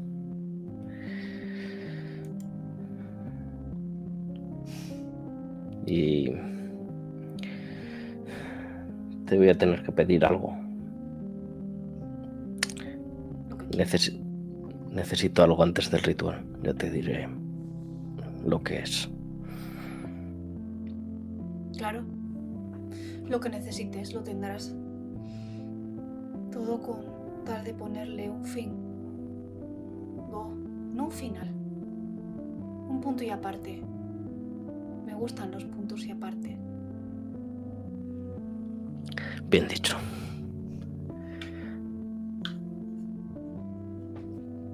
Y os imagino, poco a poco, yendo a recoger los objetos que necesitéis.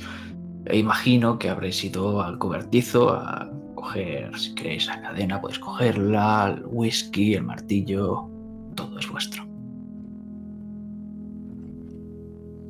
Pero quiero que nos imaginemos una última escena antes de dar paso a ese ritual. Porque esto os lo ha ido encargando Claire.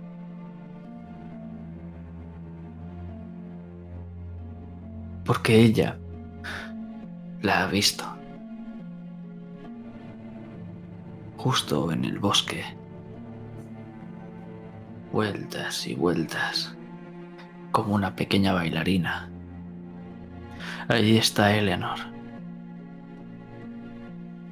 Otra vez.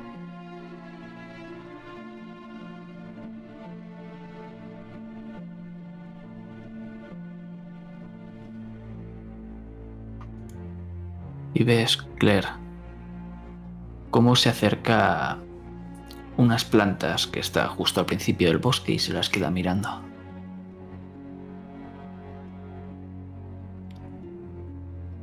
Voy hacia donde está.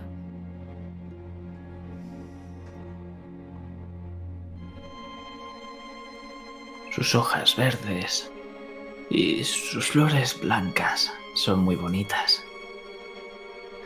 Ella las mira con tristeza. Y cuando nota tu presencia, no se gira. Simplemente te habla.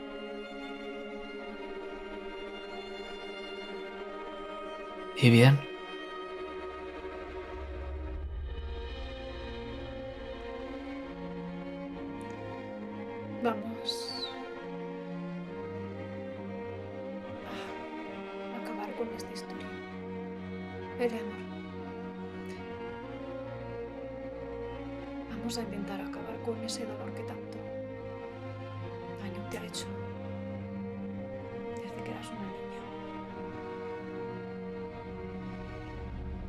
Solo a mí, Claire.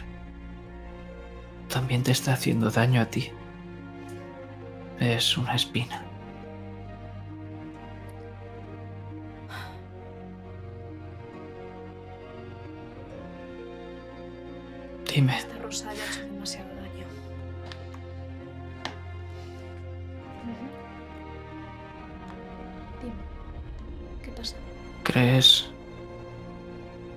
Valido la pena descubrir la verdad?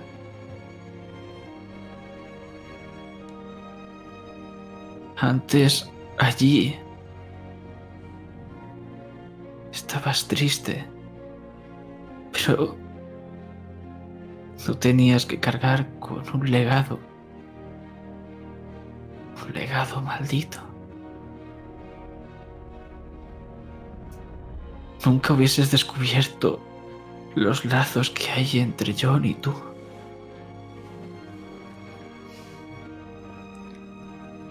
Hablas de ese legado como si fuera responsabilidad mía, pero yo solo tengo potestad sobre lo que yo hago, lo que yo decido, lo que yo digo. Eleanor. Y lo que hizo tu padre fue repugnante pero no voy a permitir que eso me marque.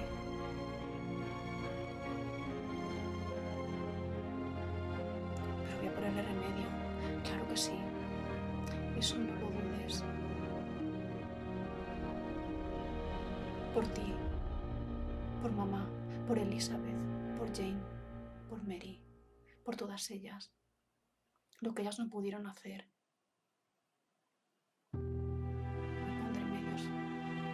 Tengáis vuestra venganza. Abuela, Claire, los Galway no queremos venganza. Los Galway queremos ser felices.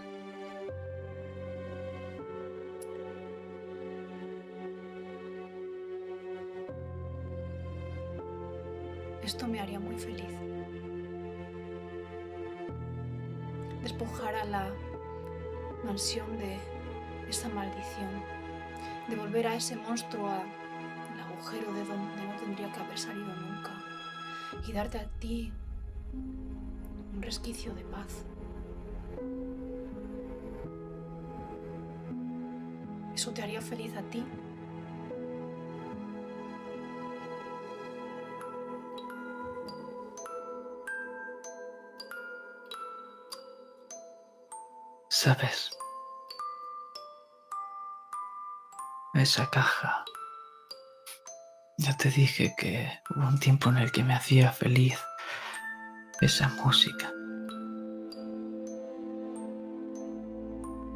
Pero cuando papá empezó a tratarnos tan mal, decidí que no volvería a escucharla. Decidí que yo pondría la canción que quisiese. Entonces ves cómo abre la tapa. Y cuando va a empezar a sonar esa música, la para con los dedos. Y ella empieza a tararear otra melodía. Simplemente, si algo no te gusta, tendremos que cambiarlo, ¿no?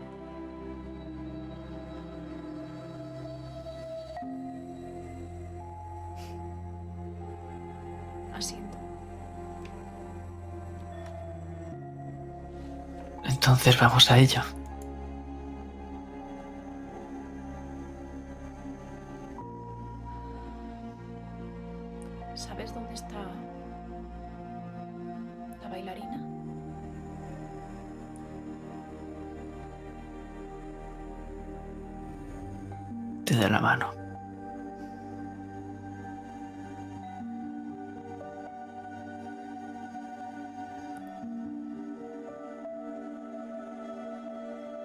Entonces ahora, lo que vamos a ver es como todos empezáis a adentraros por el bosque. 30 segundos de caminata. Después de girar a la izquierda, pegar un pequeño rodeo, hay unas losetas en el suelo de piedra. Cada una tiene una G.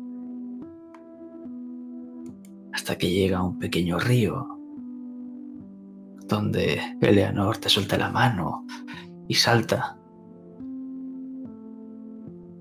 Y luego cae y te espera, otra vez alzando la mano para ayudarte. Y ahí continúa el camino de los setas hasta que llegamos al cementerio familiar.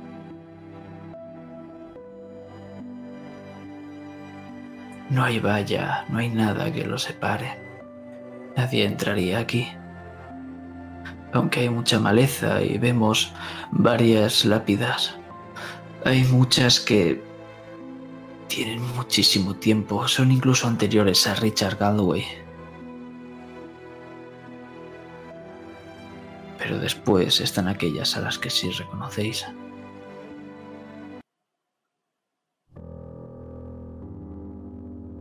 La primera de ellas es la de Richard Caldwell.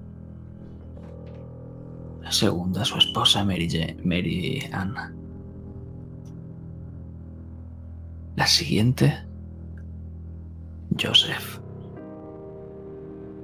Luego hay una vacía que sabéis que correspondría a Jane. Luego el pequeño, James. Y luego hay una última. La última corresponde tanto a Mary como a su hija Eleanor.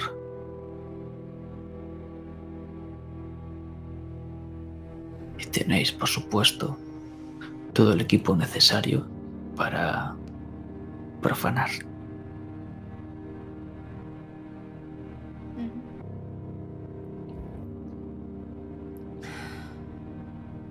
¿Quién quieres que lo haga, Claire?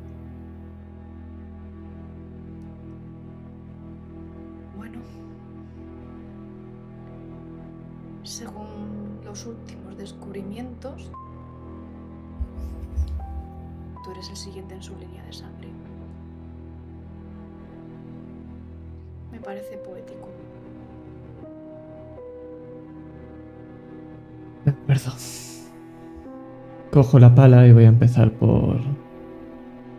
por Eleanor. Lo siento, hermana. Y clavo la primera pala. Y una tras otra hasta que veamos ese ataúd. Y con una.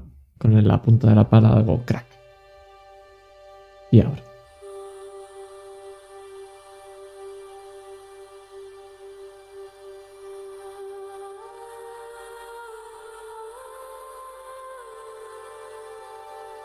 Los huesos de un esqueleto más grande parece que estén abrazando a los de uno más pequeñito. Y entre las manos de ese pequeño esqueleto asoma esa figurita. Está rota justo por la pierna. Y está en esa posición, en la quinta que te enseñó Eleanor, Claire. Esa con las manos alzadas.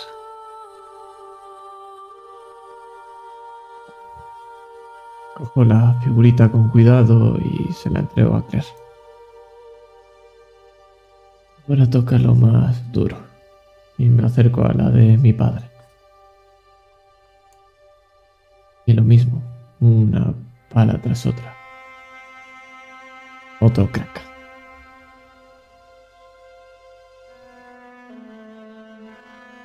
Un esqueleto voluptuoso.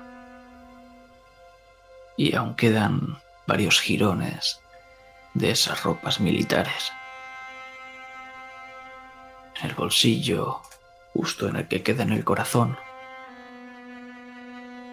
ahí asoma un pequeño mechón rubio y la cabeza de esa muñeca de trapo con la tela.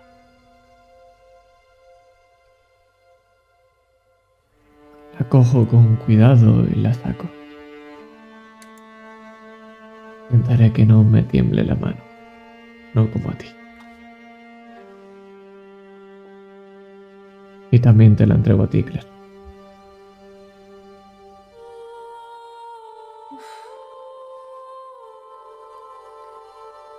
Entonces, John,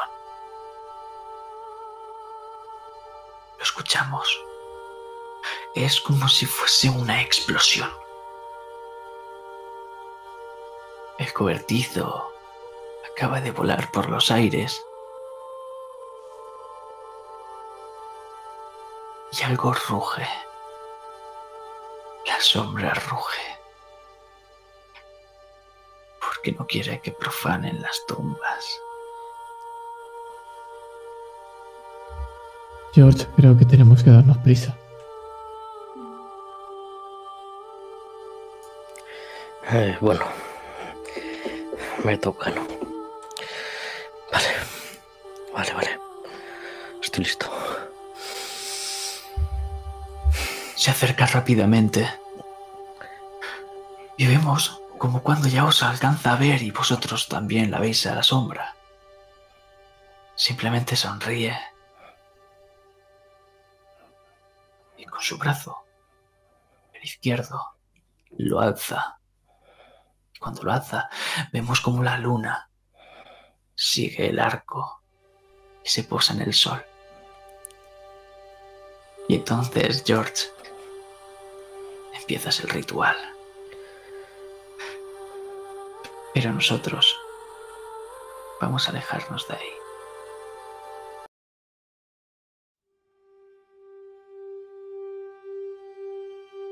Porque Claire, John, os invade un escalofrío que os recorre toda la espina dorsal hasta la nuca. Y cuando volvéis la vista para ver qué acaba de ocurrir, John, vuelves a estar solo. Y donde estabais reunidos con Claire antes de iniciar este viaje en el bosque, justo al lado de ese bosque, cerca del cobertizo, ahí te encuentras. Y ves una Eleanor de carne y huesos, como empieza a correr hacia tu dirección. y te atraviesa, como si fueses un fantasma. Se acerca a esas plantas, las arranca, las tritura con las manos y obtiene las semillas. Esas flores blanquecinas, las... ¿sabes cuáles son, John? Es la cicuta. Y corre, corre hacia el cobertizo, John. La vas a perder de vista. Le acompaño, sigo corriendo el mismo camino.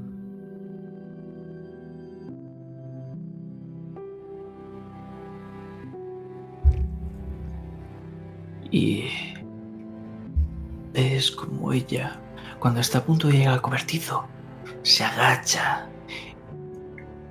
y con muchísima discreción abre lentamente la puerta, se dirige al Black Oak, lo abre e introduce las semillas de cicuta dentro.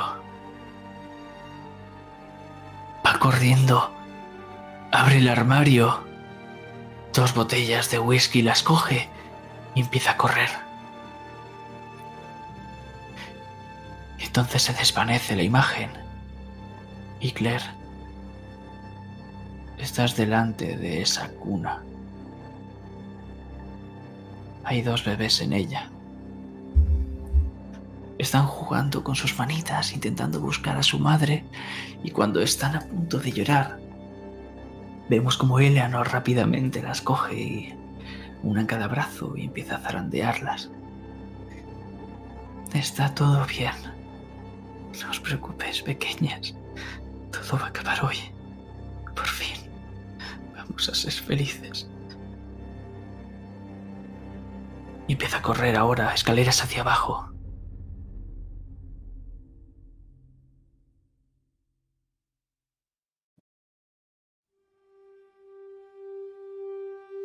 Y entonces, John, en el cobertizo arriba, ves como se levanta James aturdido, obviamente bebido, los ojos los tiene inyectados en sangre, y mira a su alrededor y ve ese armario abierto. Eleanor, ¿qué coño has hecho? Baja las escaleras, las tira al suelo. Joder, puta niña de mierda. Pega un portazo al armario, le pone un candado. Eleanor, esta vez te has pasado, niñata de mierda. Y coge la botella de whisky y le pega un gran trago.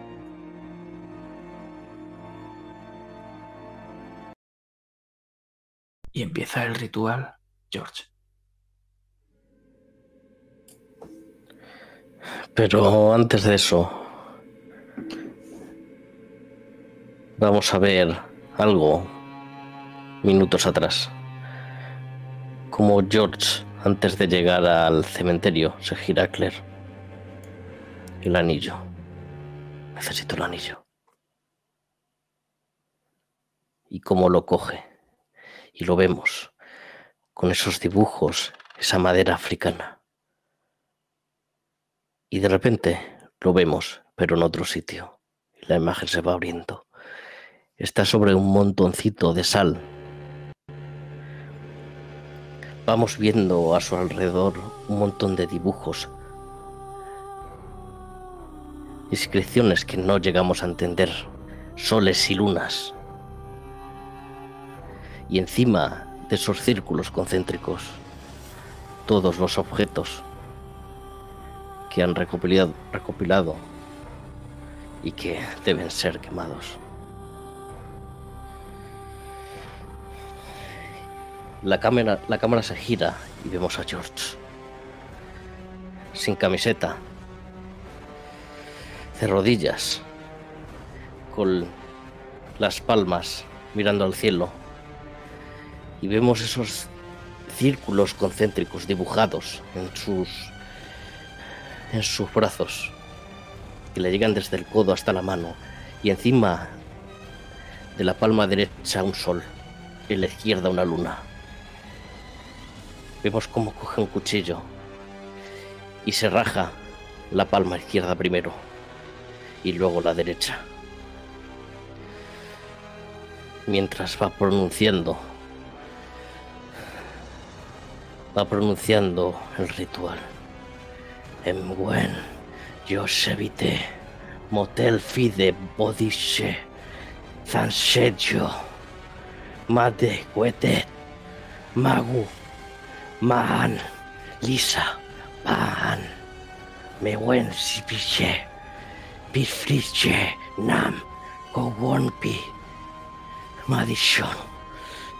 Vemos cómo empieza a juntar las manos, de las que empieza a brotar, empiezan a brotar gotas carmesí que bajan, caen y caen justo en el anillo. El anillo que empieza a brillar, empieza a brillar con ese rojo y empieza a absorber la sangre de George. En Weshipishe, Painam Shakap, Enokmenem, Ak, me siente yo repto. Libere pokor, sha, pranasham, mewe, kafrem, zashesha, epiti, gasho, olan. Y cuando acaba de pronunciar esas palabras, le da un espasmo. Y casi, casi pierde el equilibrio pero la acaba. Acaba manteniéndose. Y de ese, ese anillo, que tiene un montón de sangre de sus manos alrededor, empieza a arder. Empieza a arder y el círculo empieza a arder. Todos los sitios en los que hay sal empiezan a arder y los objetos con él.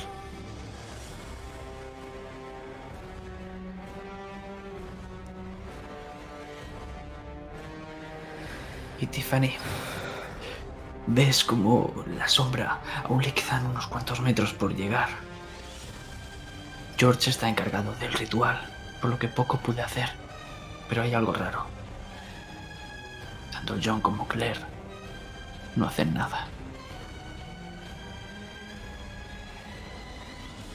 ¿Qué haces?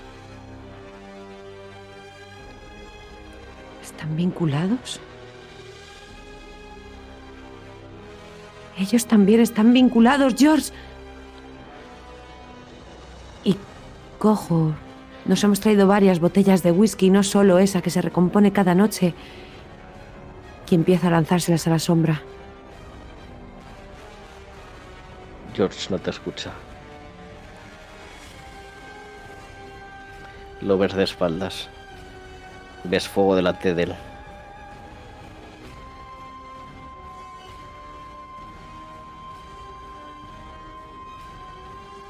Vemos como las botellas empiezan a impactar, empiezan a saltar por los aires, empiezan a cubrir de alcohol a esta sombra, pero esas botellas no le hacen nada.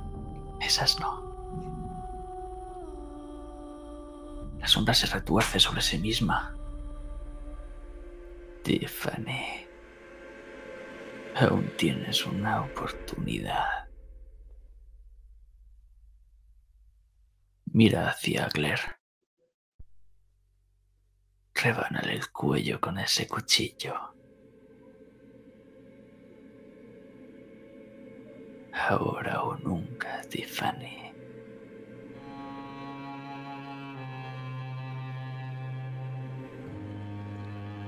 Me agacho, cojo ese cuchillo.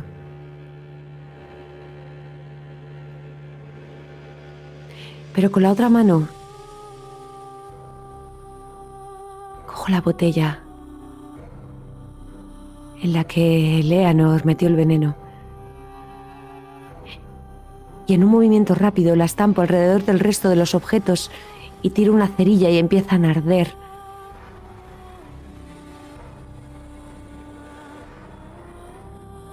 Y lanzo el cuchillo lejos, mientras le grito que te jodan.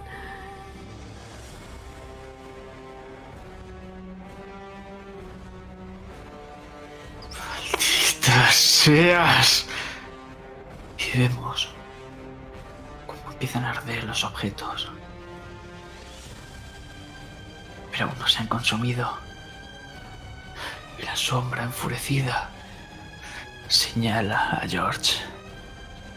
Entonces, hasta que la muerte os separe.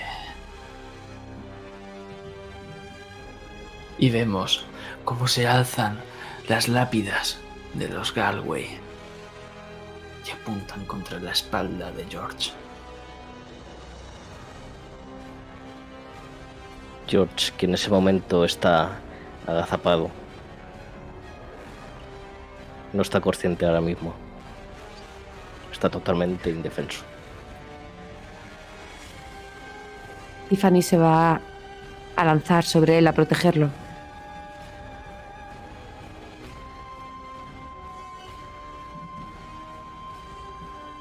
Hazme una tirada de músculo. Si aciertas, tú te llevarás el daño. Si la fallas, la llevará George.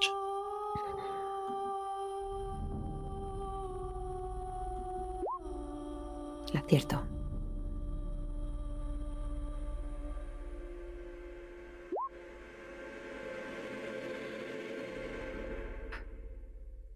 Y. Pues lo que vamos a ver es esas lápidas como empiezan a virar. Pero antes de salir, uh, disparadas. Volvemos. Volvemos a ese momento. Y es que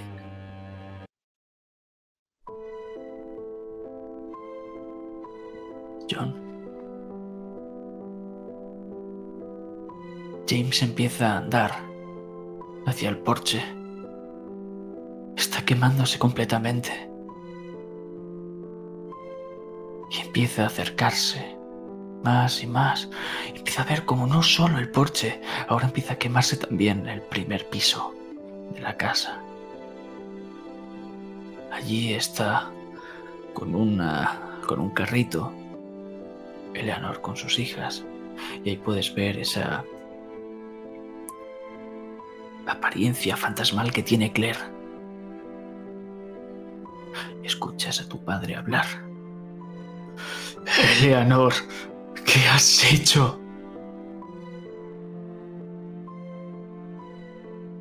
Es lo que siempre tuve que hacer, papá. Mi infelicidad se acaba aquí, ahora mismo.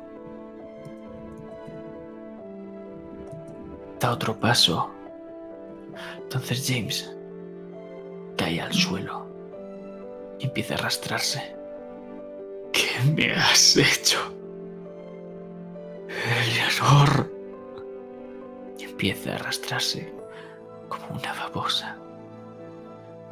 Y Eleanor en vez de girarse y marcharse,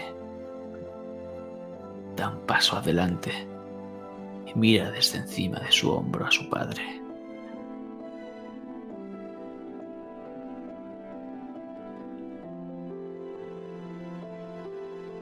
Tienes lo que te mereces. Tú y esta puta casa. Ambos arderéis hasta que solo queden cenizas. Jane y mis niñas merecen ser felices, papá. De ti, Elizabeth, no sufrirán lo que yo he tenido que vivir. Con tu muerte empieza un nuevo comienzo. Esta vez, uno feliz. Adiós, papá.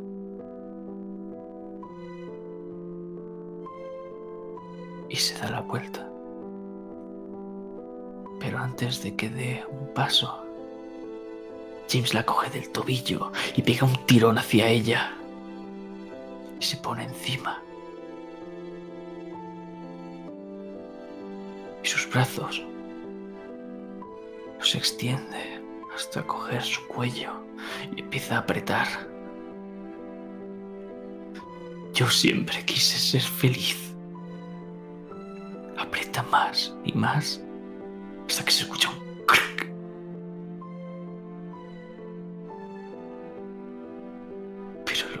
los Qualway estamos condenados a la tragedia.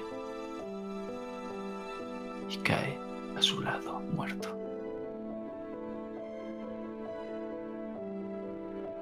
Y eso es lo que veis, John, Claire. Pero John, tírame voluntad.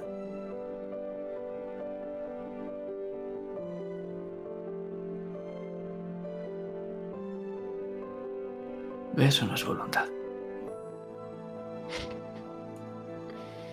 Eso por desgracia sí lo es.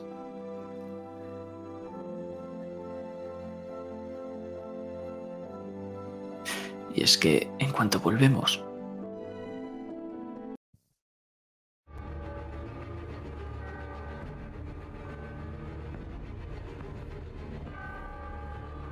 George, esto lo vemos desde tu posición. No nos damos cuenta, pero vemos como algo sale despedido hacia tu espalda. Tiffany se lanza por ti y te cubre. Y notas los impactos, cómo van rompiéndole las costillas, las manos, la pierna. Empieza a sangrar. Y justo adelante, en las tumbas, vemos a una Claire tumbada y a John encima de ella, asfixiándola y apretando cada vez más y más.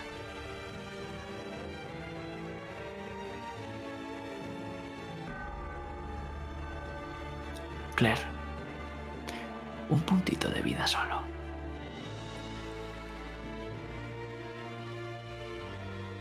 Tiffany, obviamente,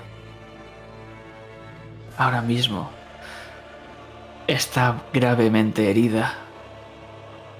Vuelves en sí, John. Y ves lo que acabas de hacer y ves a Tiffany moribunda. La sombra casi está a punto de alcanzar donde está el ritual y George. ¿Qué hacéis? Me asusto, lo primero que hago es aparte las manos. Lo siento, yo no. Y veo la situación con. Algo hacia el lado. Sí. Eh, Eh, es eh, inconsciente. lo, lo siento, pero. Y veo que George está a punto de ser alcanzado por la sombra y veo que Tiffany está moribunda. Ves que salgo disparado a por, a- a por Tiffany. Vale. Yo gateo tosiendo hacia donde está George. Lo siento.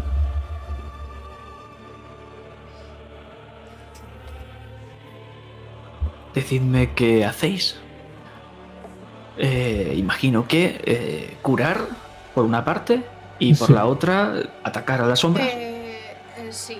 O por lo mínimo intentar a toda costa que George no se mueva de su sitio y que pueda terminar el ritual. Violencia por una parte y destreza por la otra. Violencia no tires tú, John. Yo tiro violencia. Yo te tiro violencia si quieres. 13, como estos. Madre.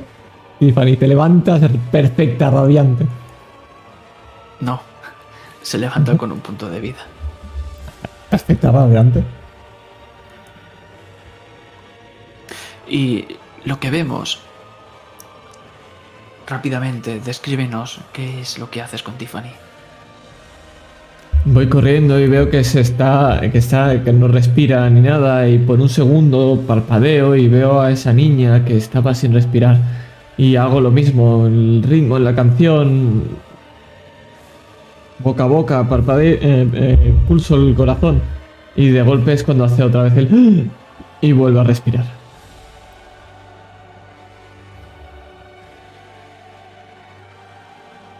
Cuando alzas la cabeza, Tiffany, lo primero que ves es como Tiffany, perdón, como Tiffany, como Claire, sale despedida. y empieza a rodar hasta la zona del ritual. Y hay algunos objetos que apaga el fuego. Y... Te hace 5 puntos de daño. A mí. Sí. Dos consecuencias. Vale, me reservo lo que tenía a luego. Ventaja. Señor George, voluntad, por favor. Tienes un más dos.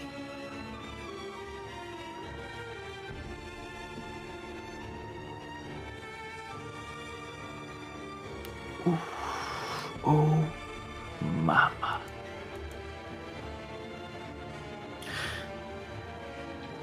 Pues empiezan, empezamos otra vez a escuchar esos cánticos y vemos cómo esa llama que había empezado a apagarse directamente las llamas se alzan medio metro hacia arriba y todos los objetos son pulverizados al instante. Y como George, que durante todo este rato estaba así, en esta posición, vuelve en sí. Y tú, Tiffany, que estás delante de él, le ves la cara. Tiene los ojos en blanco.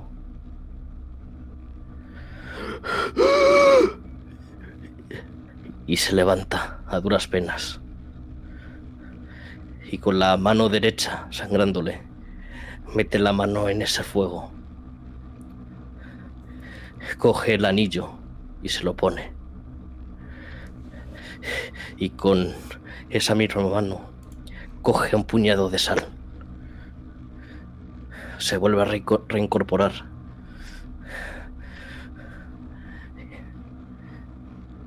Y cojeando y como puede, se empieza a acercar hasta el cuerpo de James.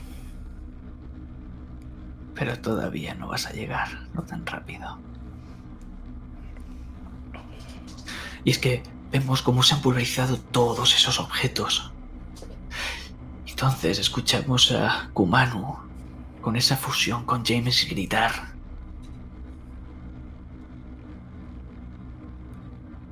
Justo cuando ese mechón rubio acaba de calcinarse. Y mira con odio, os mira a todos con odio. Hacedme todos una tirada de esquivar. Destreza, dices. Sí. Vale.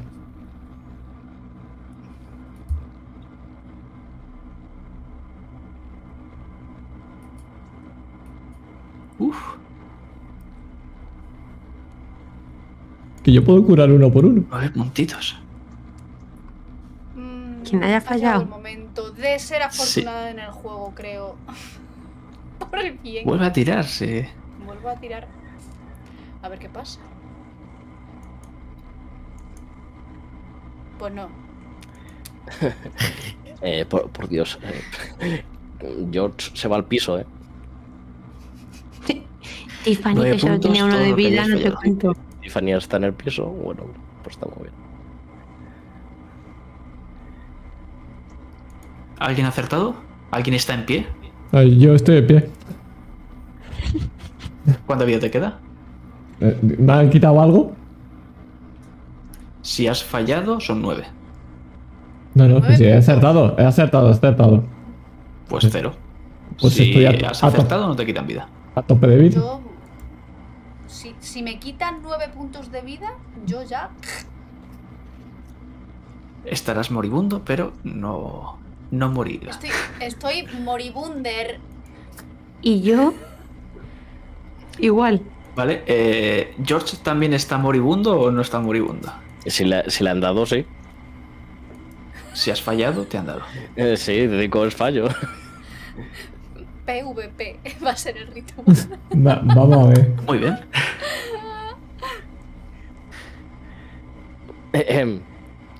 Ayúdame. Pues. Lo que vemos es como el bosque, los troncos de árbol. Primero se arrancan los troncos y empiezan a deshilachar la corteza. Empieza a envolverse sobre sí misma y a crear una especie de lanzas improvisadas. Como si las disparasen. Algunas os atraviesan, algunas solo os rozan y os hacen un pequeño corte. Pero John, solo tú estás en pie. Y quedan dos cuerpos todavía. Aunque los ves como se retuercen de dolor todavía vivos.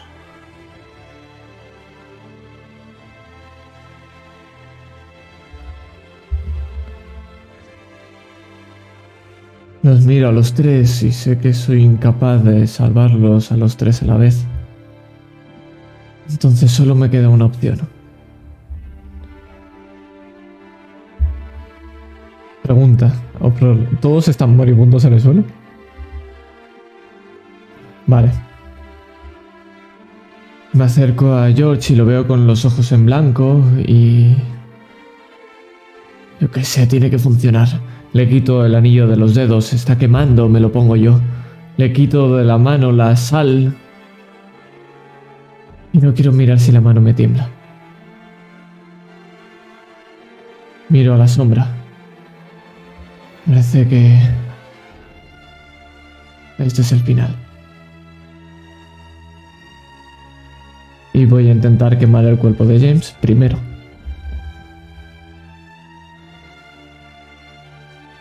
¿Cómo vas a hacer esto? ¿Vas a hacerlo con destreza, con músculo, con violencia? ¿Con qué? Con cuidado, iba a decir. Eh, con destreza, por supuesto. A pesar de que llevo el martillo en la mano derecha, lo suelto. No es la manera de acabar esto. Entonces, vemos como ese martillo cae sobre tus pies y es como si fuese un muro entre tú y la sombra. Tira, por favor. Tienes un más dos. Siete. Puta madre.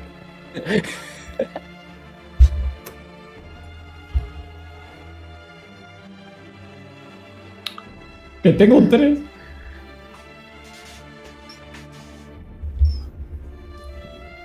Me sacó un dos unos. Pipiote. ¿Qué es lo que harías para quemar ese cuerpo, John? ¿Qué sacrificarías?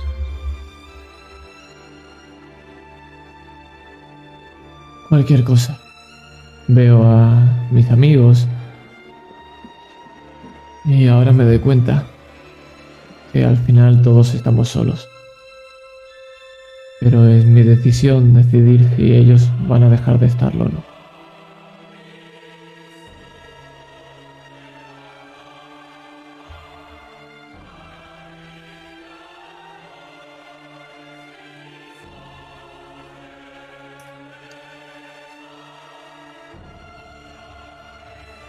Es que que vemos es ese primer cuerpo cubierto de sal, cubierto de alcohol. Y esa cerilla que sale volando y empieza a arder. Y te giras. Entonces vemos como la sombra grita de dolor. Y cómo ese rostro de tu padre empieza a desaparecer para solo quedar la oscuridad y esa sombra. Kumano.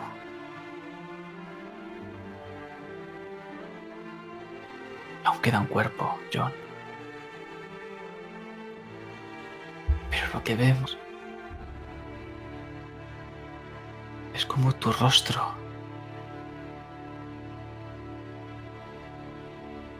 es impasible.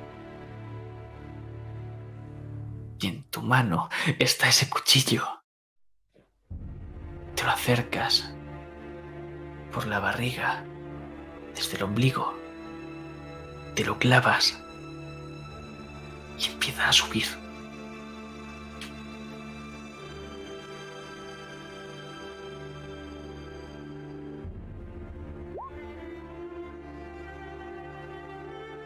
Lo veis.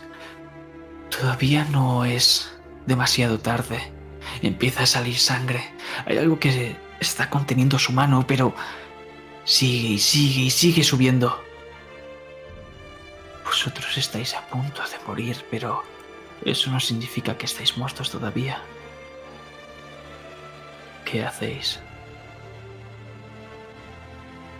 Me arrastro recto por la por la hierba, dejando un rastro de sangre a mi paso y me agarro a las piernas de John. ¡Para! ¡Para!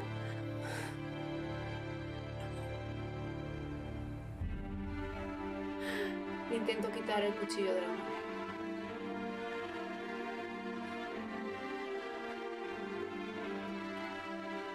músculo. Los demás, ¿qué hacéis? Sabéis que no os queda mucho tiempo de vida si seguís así. Si no tenéis...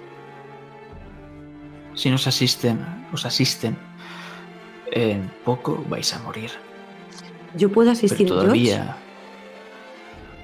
Sí, con un penalizador podrías. Pues voy a ir a asistir a George.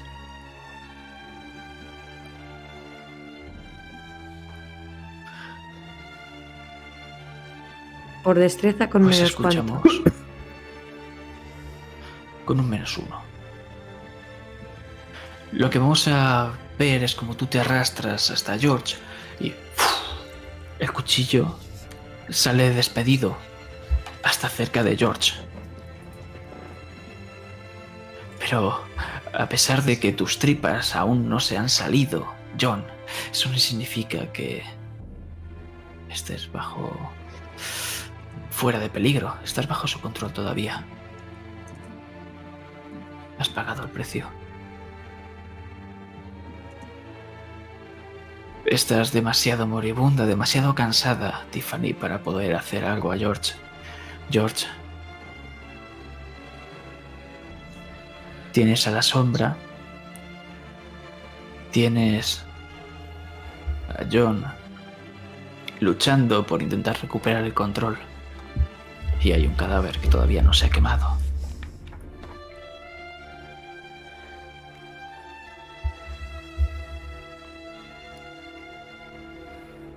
Y si dejo a. si no asisto a Tiff, morirá. Todavía no. Aún puede aguantar un poco. No Entonces, mucho más.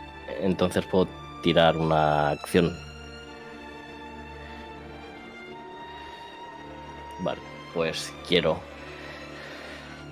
levantarme, correr, ponerme el anillo otra vez y tocar a la sombra.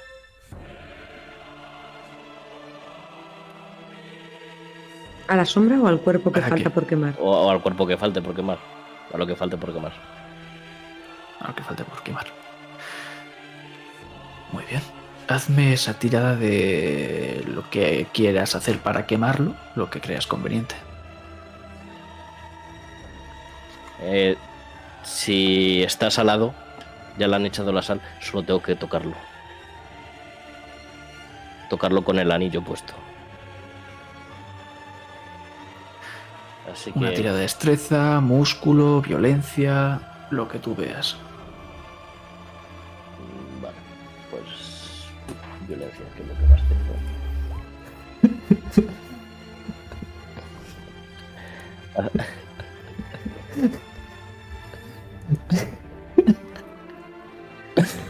Es un éxito, En éxito. pero con una consecuencia. No. ¿Qué consecuencia? Tú descríbeme cómo empieza a quemarse ese cuerpo y yo te diré lo que pasa después. En cuanto me levanto y veo la situación y veo que Tiffany aún puede aguantar, pero solo necesitamos quemarlo y todo acabará. Me re- reincorporo y corro hasta John. Le cojo del brazo, se lo extiendo y cojo ese anillo ardiendo que me quema la piel de los dedos me lo vuelvo a poner. Ahora lo estoy sintiendo de verdad. Ya no estoy en trance. Y me acerco al cuerpo y poso mi mano sobre él. Y cierro los ojos. Y el cuerpo empieza a arder.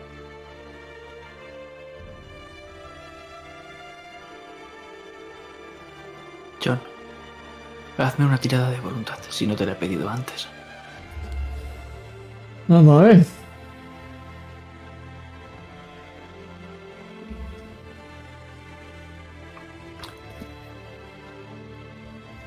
Ni una voluntad saco hoy, ni una.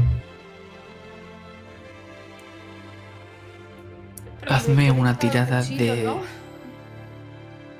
Sí. Hazme una tirada de destreza, George.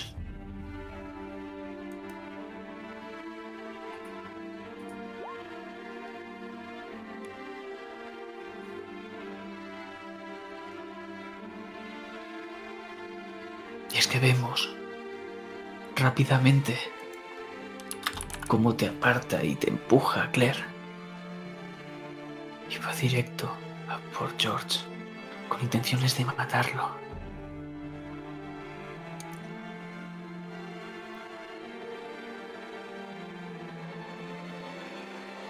Y entonces, cuando está a punto otra vez, volvemos a ver ese flashback, como alza el puño James, se lo va a descargar contra Mary en la cabeza. Pero en último instante, George, lo esquivas. Y no es que lo esquive, no es que George lo escribe, lo esquive, es que se cae al suelo, muerto de cansancio y fuera de sí.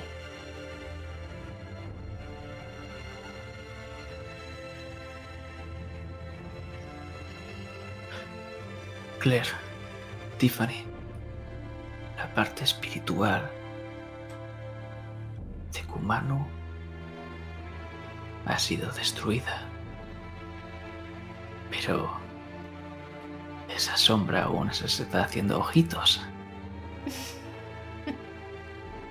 ¿Qué es lo que vais a hacer?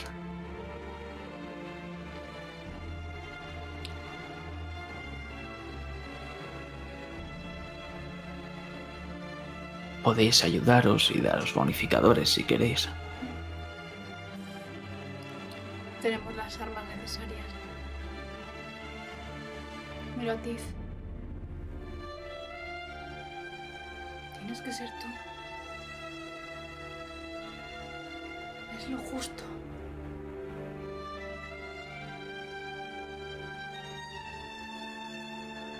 Y te empujo el martillo.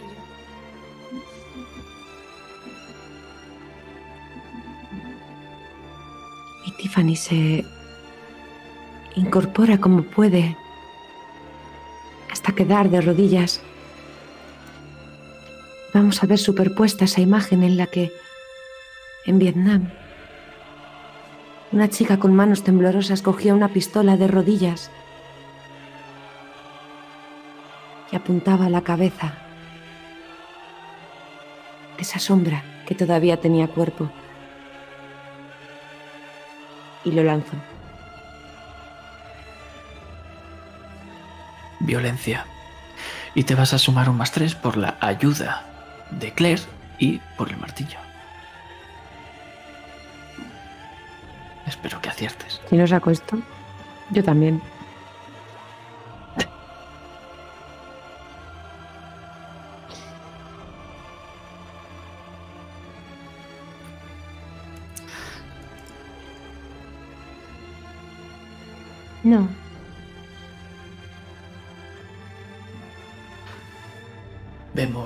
Martillo sale disparado. Pasa por el lado de la sombra. Y vuelve por el otro lado.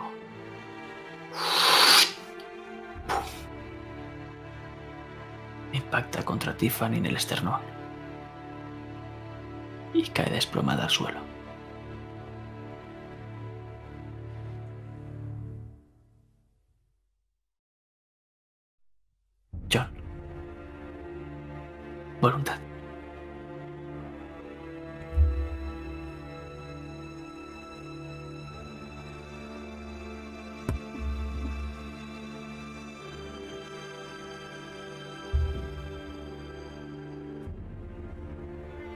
No hace falta que me hagas tirar, sí, ¿para qué?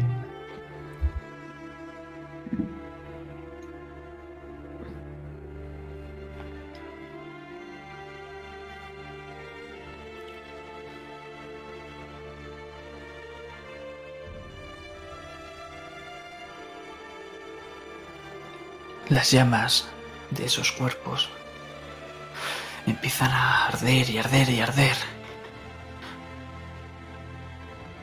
Y cuando empiezan a salirse de las tumbas, empiezan a llegar hasta ti. Pero tú lo que haces es quedarte ahí y no te mueves, por lo que empiezas a arder y pierdes cuatro puntos de vida.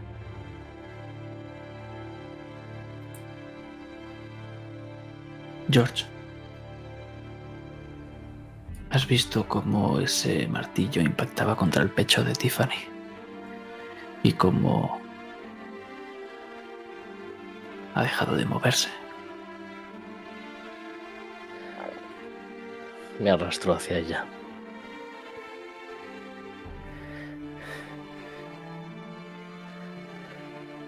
Me arrastro hacia ella y la cojo entre mis brazos. Y miro a esa sombra. Voy a coger el martillo y lo voy a lanzar otra vez.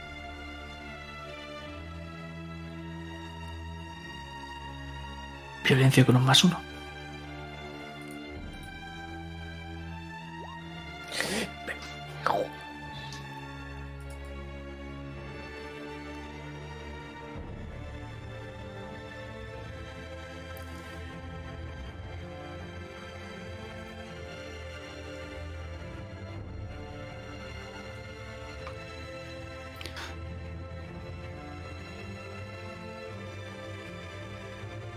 La sombra lo que hace es con el dedo señalarte al suelo. Empiezas a notar la gravedad de tu cuerpo y cómo tu prometida no puedes hacer nada por ella. Estás ahí sin hacer nada. Como lo que le dijiste, lo de protegerla, como era una mentira. No puedes hacer nada, George. Eres basura. Y notas ese peso que no te deja moverte. Y el martillo se ha perdido por el bosque. Claire.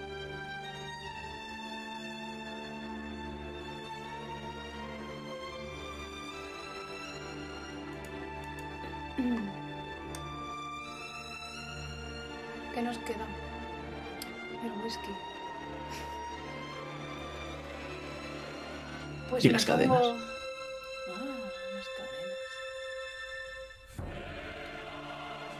Pues cojo las cadenas con intención de atarlo a mi merced. Ya hasta aquí llego.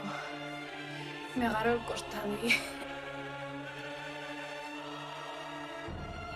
¿Es esto lo que querías? ¿Tú y yo? ¿Nadie más? Pues aquí me tienes. Sin nadie que me proteja. Sin nadie. Igual que tú.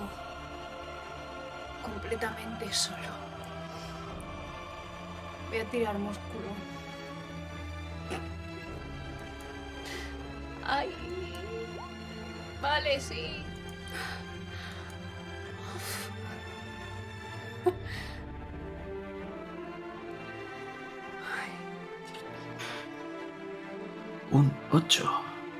Eso es un éxito. Con algo de regalo. Bueno. ¿Qué es lo que estás que haciendo? Mi intención es agarrarle por el cuello con la cadena y obligarlo a caer de rodillas. Porque ahí digo yo que lo tendré más a tiro para hacerle daño, cargármelo, lo que sea, lo que sea. Ya no, os- no veo a través de las lágrimas y la sangre. Muy bien. Vemos cómo efectivamente coges esas cadenas, empiezas a apretar y lo tienes a tu merced. La consecuencia es que, pase lo que pase, si fallas, en la próxima acción que se lleve a cabo morirás. Vale. Y en ese momento en el que empiezas a arder, John, las piernas, vuelves en sí. El dolor te ha vuelto en sí. ¿Qué haces? Acabar con la sombra de una puta vez, no me queda más. Coger el whisky y rociarlo por encima. Está todo medio ardiendo. eh, rociarlo mientras Claire lo tiene sujeto. Y apartarla a ella para que no se queme, por supuesto. Eso es un más tres. La ayuda, más el whisky. Pero yo no me voy a mover de ahí. Me voy a asegurar de que No. esté. esté- No, no, no decides tú. No, no decides tú. Eh, Estoy diciendo yo la acción. No decides. Tira, por favor. Tírate. Como esto. Y, le- y hay que sumarle todavía. Hay que sumarle en tres. 14. Puedes tener éxito. Puedes hacer algo más. Y si quieres, Claire se va a apartar de ahí y no le va a pasar nada. Sí. Descríbenos cómo esa puta sombra desaparece. Cojo el whisky por una puta vez. Y por primera vez me miro la mano y por fin deja de temblar. Porque lo único que estoy viendo es a Claire. No es esa sombra, no es nada. Y la veo como está haciendo todo lo posible para acabar con esto. Y cómo no puedo dejar que esto acabe así. Le veo los ojos llenos de sangre y lágrimas. Y ella no merece esto. Y caminando a duras penas, llego hasta la sombra y...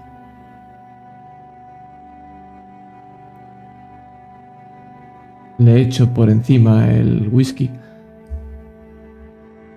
Suelto la botella y caigo de rodillas. Y la tengo frente a frente.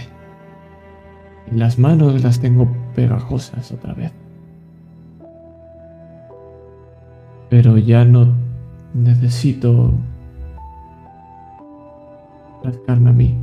Solamente coger ese pedazo de madera que arde y tocar a la sombra. Y eso es, entonces es cuando hace el y salen las llamas hacia arriba. Justo mientras veo que estás agarrando con fuerza para que no se mueva, te cojo de la camisa de la parte de atrás y te lanzo hacia atrás, Claire.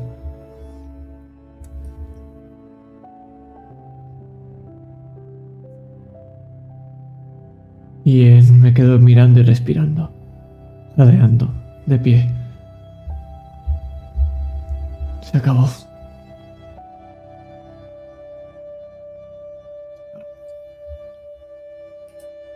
y miro hacia arriba, hacia la luna, esperando que todo haya acabado.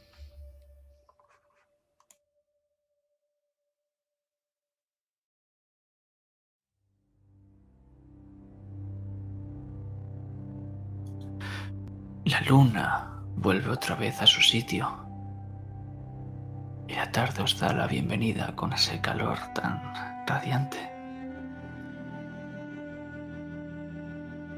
Y George, esa gravedad deja de actuar sobre ti. Y debemos imaginarnos cómo tus pies ahora mismo están hacia la tumba. Los de Tiffany están en la otra dirección. Y ahora lo que os une son las cabezas que la tenéis una enfrente de la otra. Estás cansado, George. Y tú, Tiffany, estás a punto de morir. Vas a morir. Pero este es vuestro último momento. Lo siento, lo siento, lo siento, lo siento, lo siento.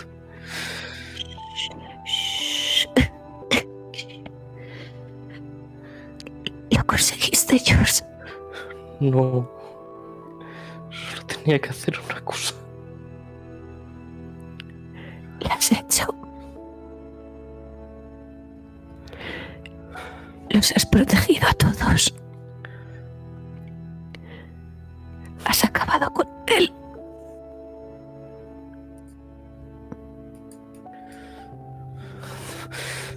Pero no te he protegido a ti. Lo que más quería. No importa. Has sido valiente, George. Lo has hecho.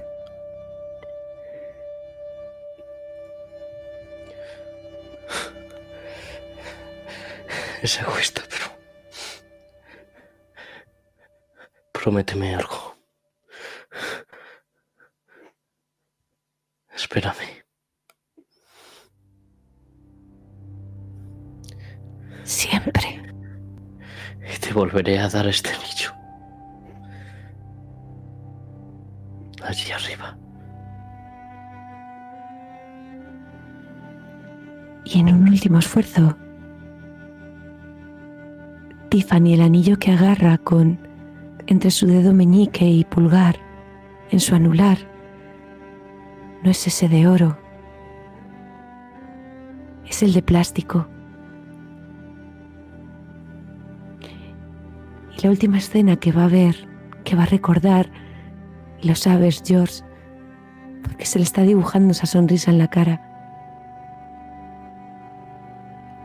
es a unos jovencitos, George y Tiffany, en una sala de recreativos. Tiffany comiendo su helado favorito apoyada en la puerta.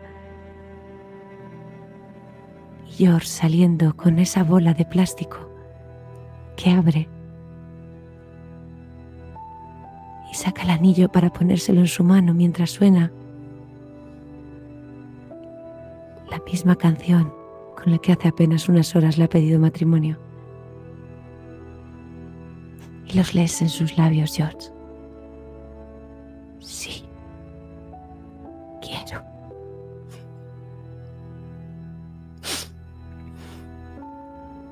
Sí quiero.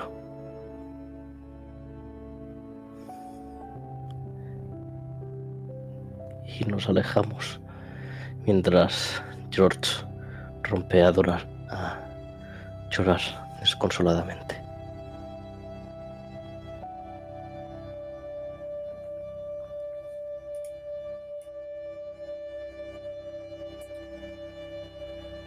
Y nos alejamos, pero el foco, si queréis, podemos centrarlo en alguno de vosotros, en una escena grupal, como epílogo. Si no lo queréis, pasaré yo al mío.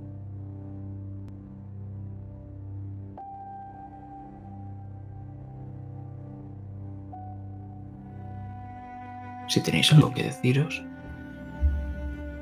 Yo pasaría al tuyo directamente.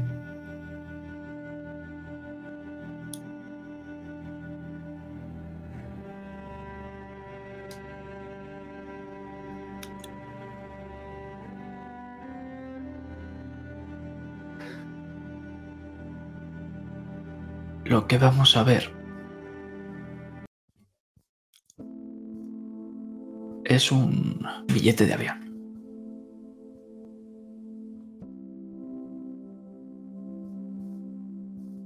Y ahí tenemos un lugar de destino. Seattle. Te ha dado la dirección, Randall, Claire. Y el dinero para ir hasta allí. No te lo puedes creer, pero el sobre con el mes, con el salario del mes del último que trabajaste. Charlie, ese viejo cabrón, te puso 200 dólares extra sin decirte nada.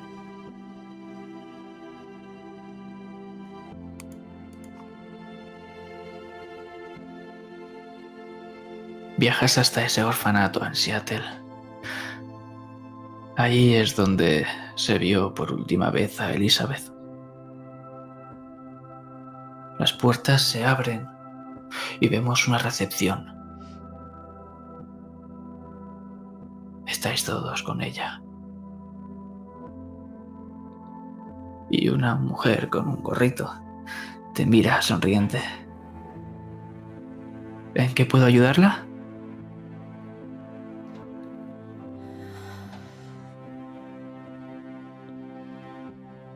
Gustaría localizar a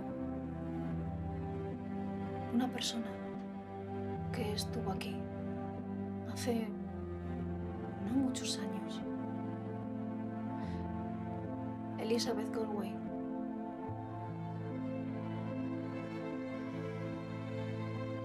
La mujer se le ilumina el rostro. Ah, Elizabeth. Es curioso. Sí. Era una chica muy revoltosa, ¿sabes? Llegó y tenía muchos problemas para comunicarse con los demás niños. Y cuando cumplió los 18, hizo las maletas y se fue. Pero ¿sabes qué? Al año decidió volver.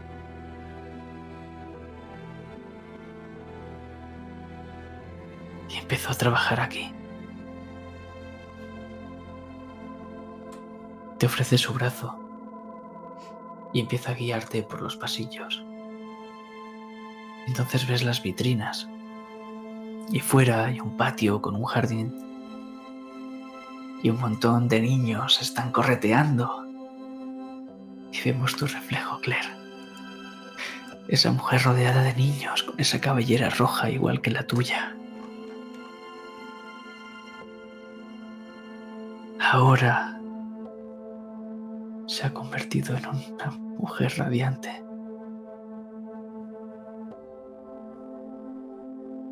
Y es que los niños la persiguen hasta que ella cae al suelo. Y uno y otro y otro empiezan a saltar para intentar abrazarla. Y uno de ellos vemos como sin querer le ha hecho una pequeña heridita con sus manos. Y ella toca la sangre y se la quedan mirando. Y entonces simplemente lo que hace es sonreír. Y se acerca al pecho al niño y lo abraza con toda su fuerza. Porque Claire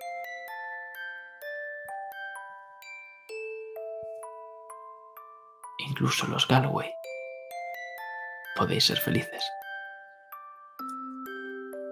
Gracias por jugar, la bailarina rota.